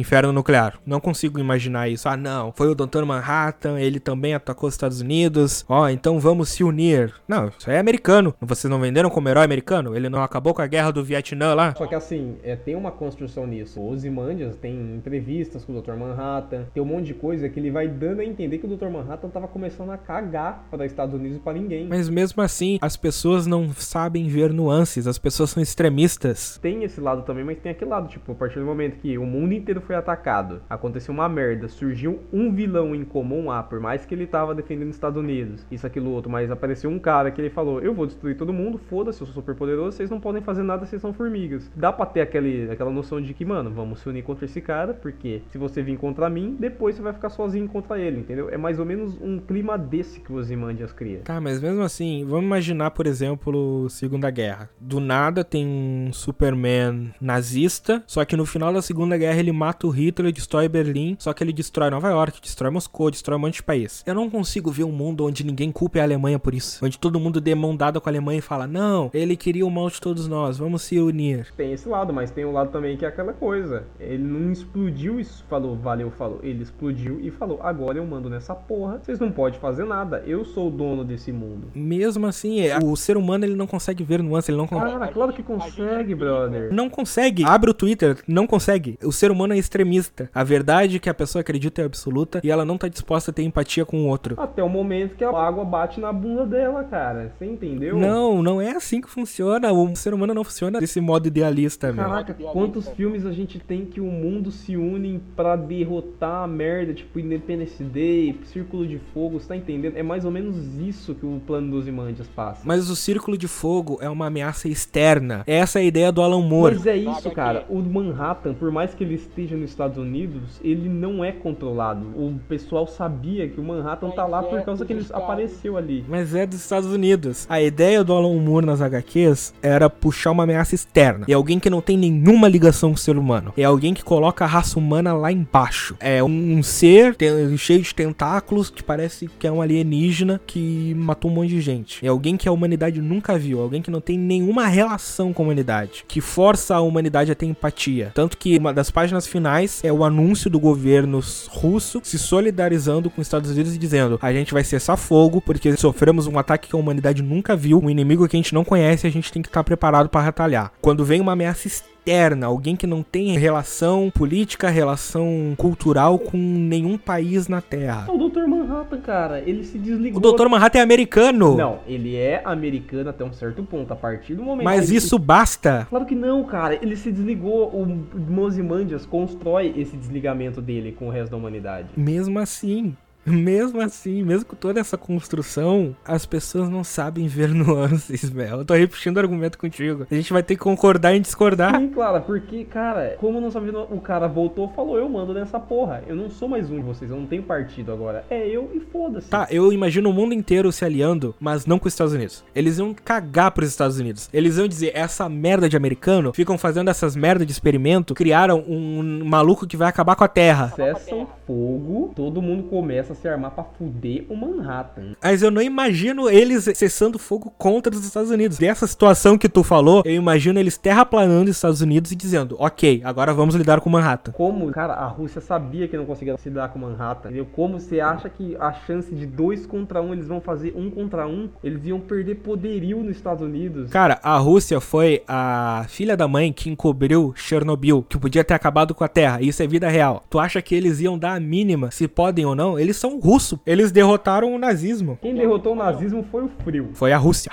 É assim que eles acreditam. O que importa é o que as pessoas acreditam e o que elas têm de noção de mundo, não como a vida é. O jeito que tu explana é um jeito idealista de que, tipo, não, as pessoas vão criar consciência. A gente acabou de ver o poço, as pessoas não têm consciência, as pessoas não sabem ver nuances, as pessoas são absolutistas nas suas ideias. Os russos vendo uma arma americana destruindo alguma cidade russa iam contra-atacar. Não é uma arma americana, ele é um ser que se desligou de tudo. Você não tá entendendo isso, brother. Pros americanos, não pros russos.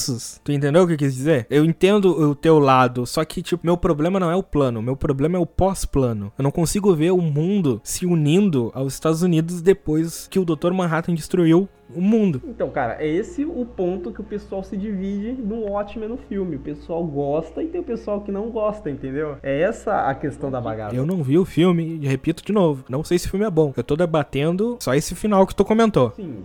Tinha maneiras melhores? Tinha, mas querendo ou não, o filme é bom. Eu consegui aceitar a ideia dele mostrar o Manhattan se desligando do seu ponto humano, entendeu? Ele perdendo aquela coisa humanidade, aquele laço com a raça humana, pessoal da Terra, e se tornando algo maior que falou, agora eu mando nessa porra, se vocês quiserem vir, se junta aí, vamos ver o que acontece. Mas isso também é feito nas HQs. Nas HQs, o Dr. Manhattan, ele gradualmente vai se desligando, porque isso também parte do plano do Ozymandias, porque ele sabia que se o Dr. Manhattan fosse humanizado e ele visse o que o Ozymandias planejava fazer, ele imediatamente ia impedir. Então também fazia parte de desligar o Dr. Manhattan da humanidade para não ter a única coisa que podia impedir o plano dele. Ok, ele conseguiu, Dr. Manhattan foi pra Marte, tudo ok. Aí chega no final, o que para mim representa a desumanização do plano do Dr. Manhattan é quando ele mata o Rorschach. Que ele fala, o Rorschach ele tá indo pra contar, ele vai estragar todo o meu plano. Aí o Dr. Manhattan fala, cara, não, o que o Ozymandias fez custou vidas?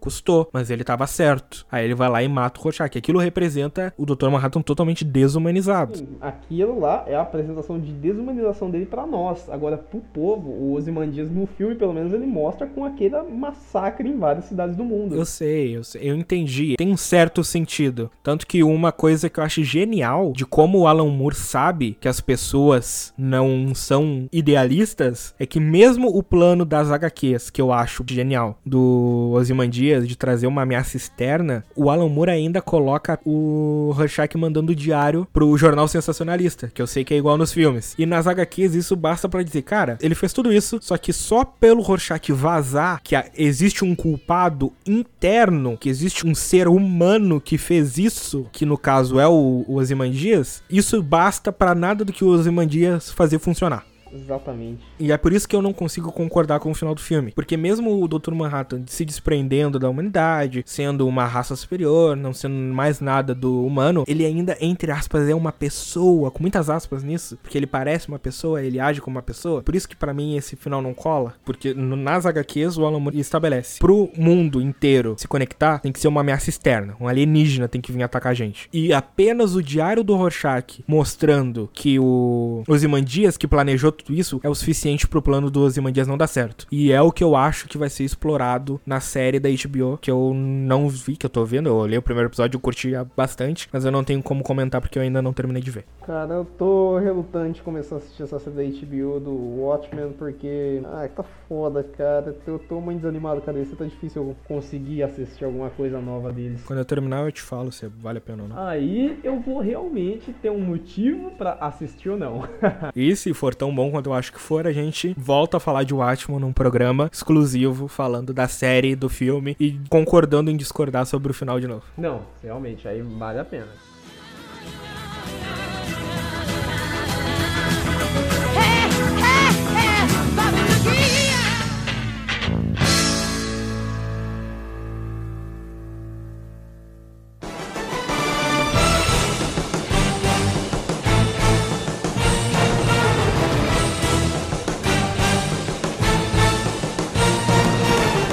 Obrigado a você, ouvinte, por ter acompanhado até aqui. Provavelmente a gravação mais longa que a gente já fez, tá batendo a casa das 3 horas de gravação. Ai de mim que tem que editar isso aqui em duas semanas para lançar no prazo. Mas eu sou o Cast, já tô até sem voz aqui. Se você quiser me acompanhar nas redes sociais, basta procurar por The Realcast no Instagram e no Twitter, que eu tô sempre atualizando. Nós somos o Café da Taverna, estamos disponíveis no Apple Podcasts, no Google Podcasts, finalmente fomos indexados, e no Spotify todo o mês. E a partir do mês de maio, duas vezes por mês. Se quiser nos acompanhar nas redes sociais, basta procurar em facebook.com/barra Café na Taverna Podcast ou no Instagram em arroba Café na Taverna. Bom, é isso aí, galera. Aqui é o Felipe Vitor. Valeu por escutarem a gente até agora nessa discussão gigante sobre o universo Decepção. Mas vai melhorar, pelo menos a gente espera. A gente sempre espera o melhor da DC.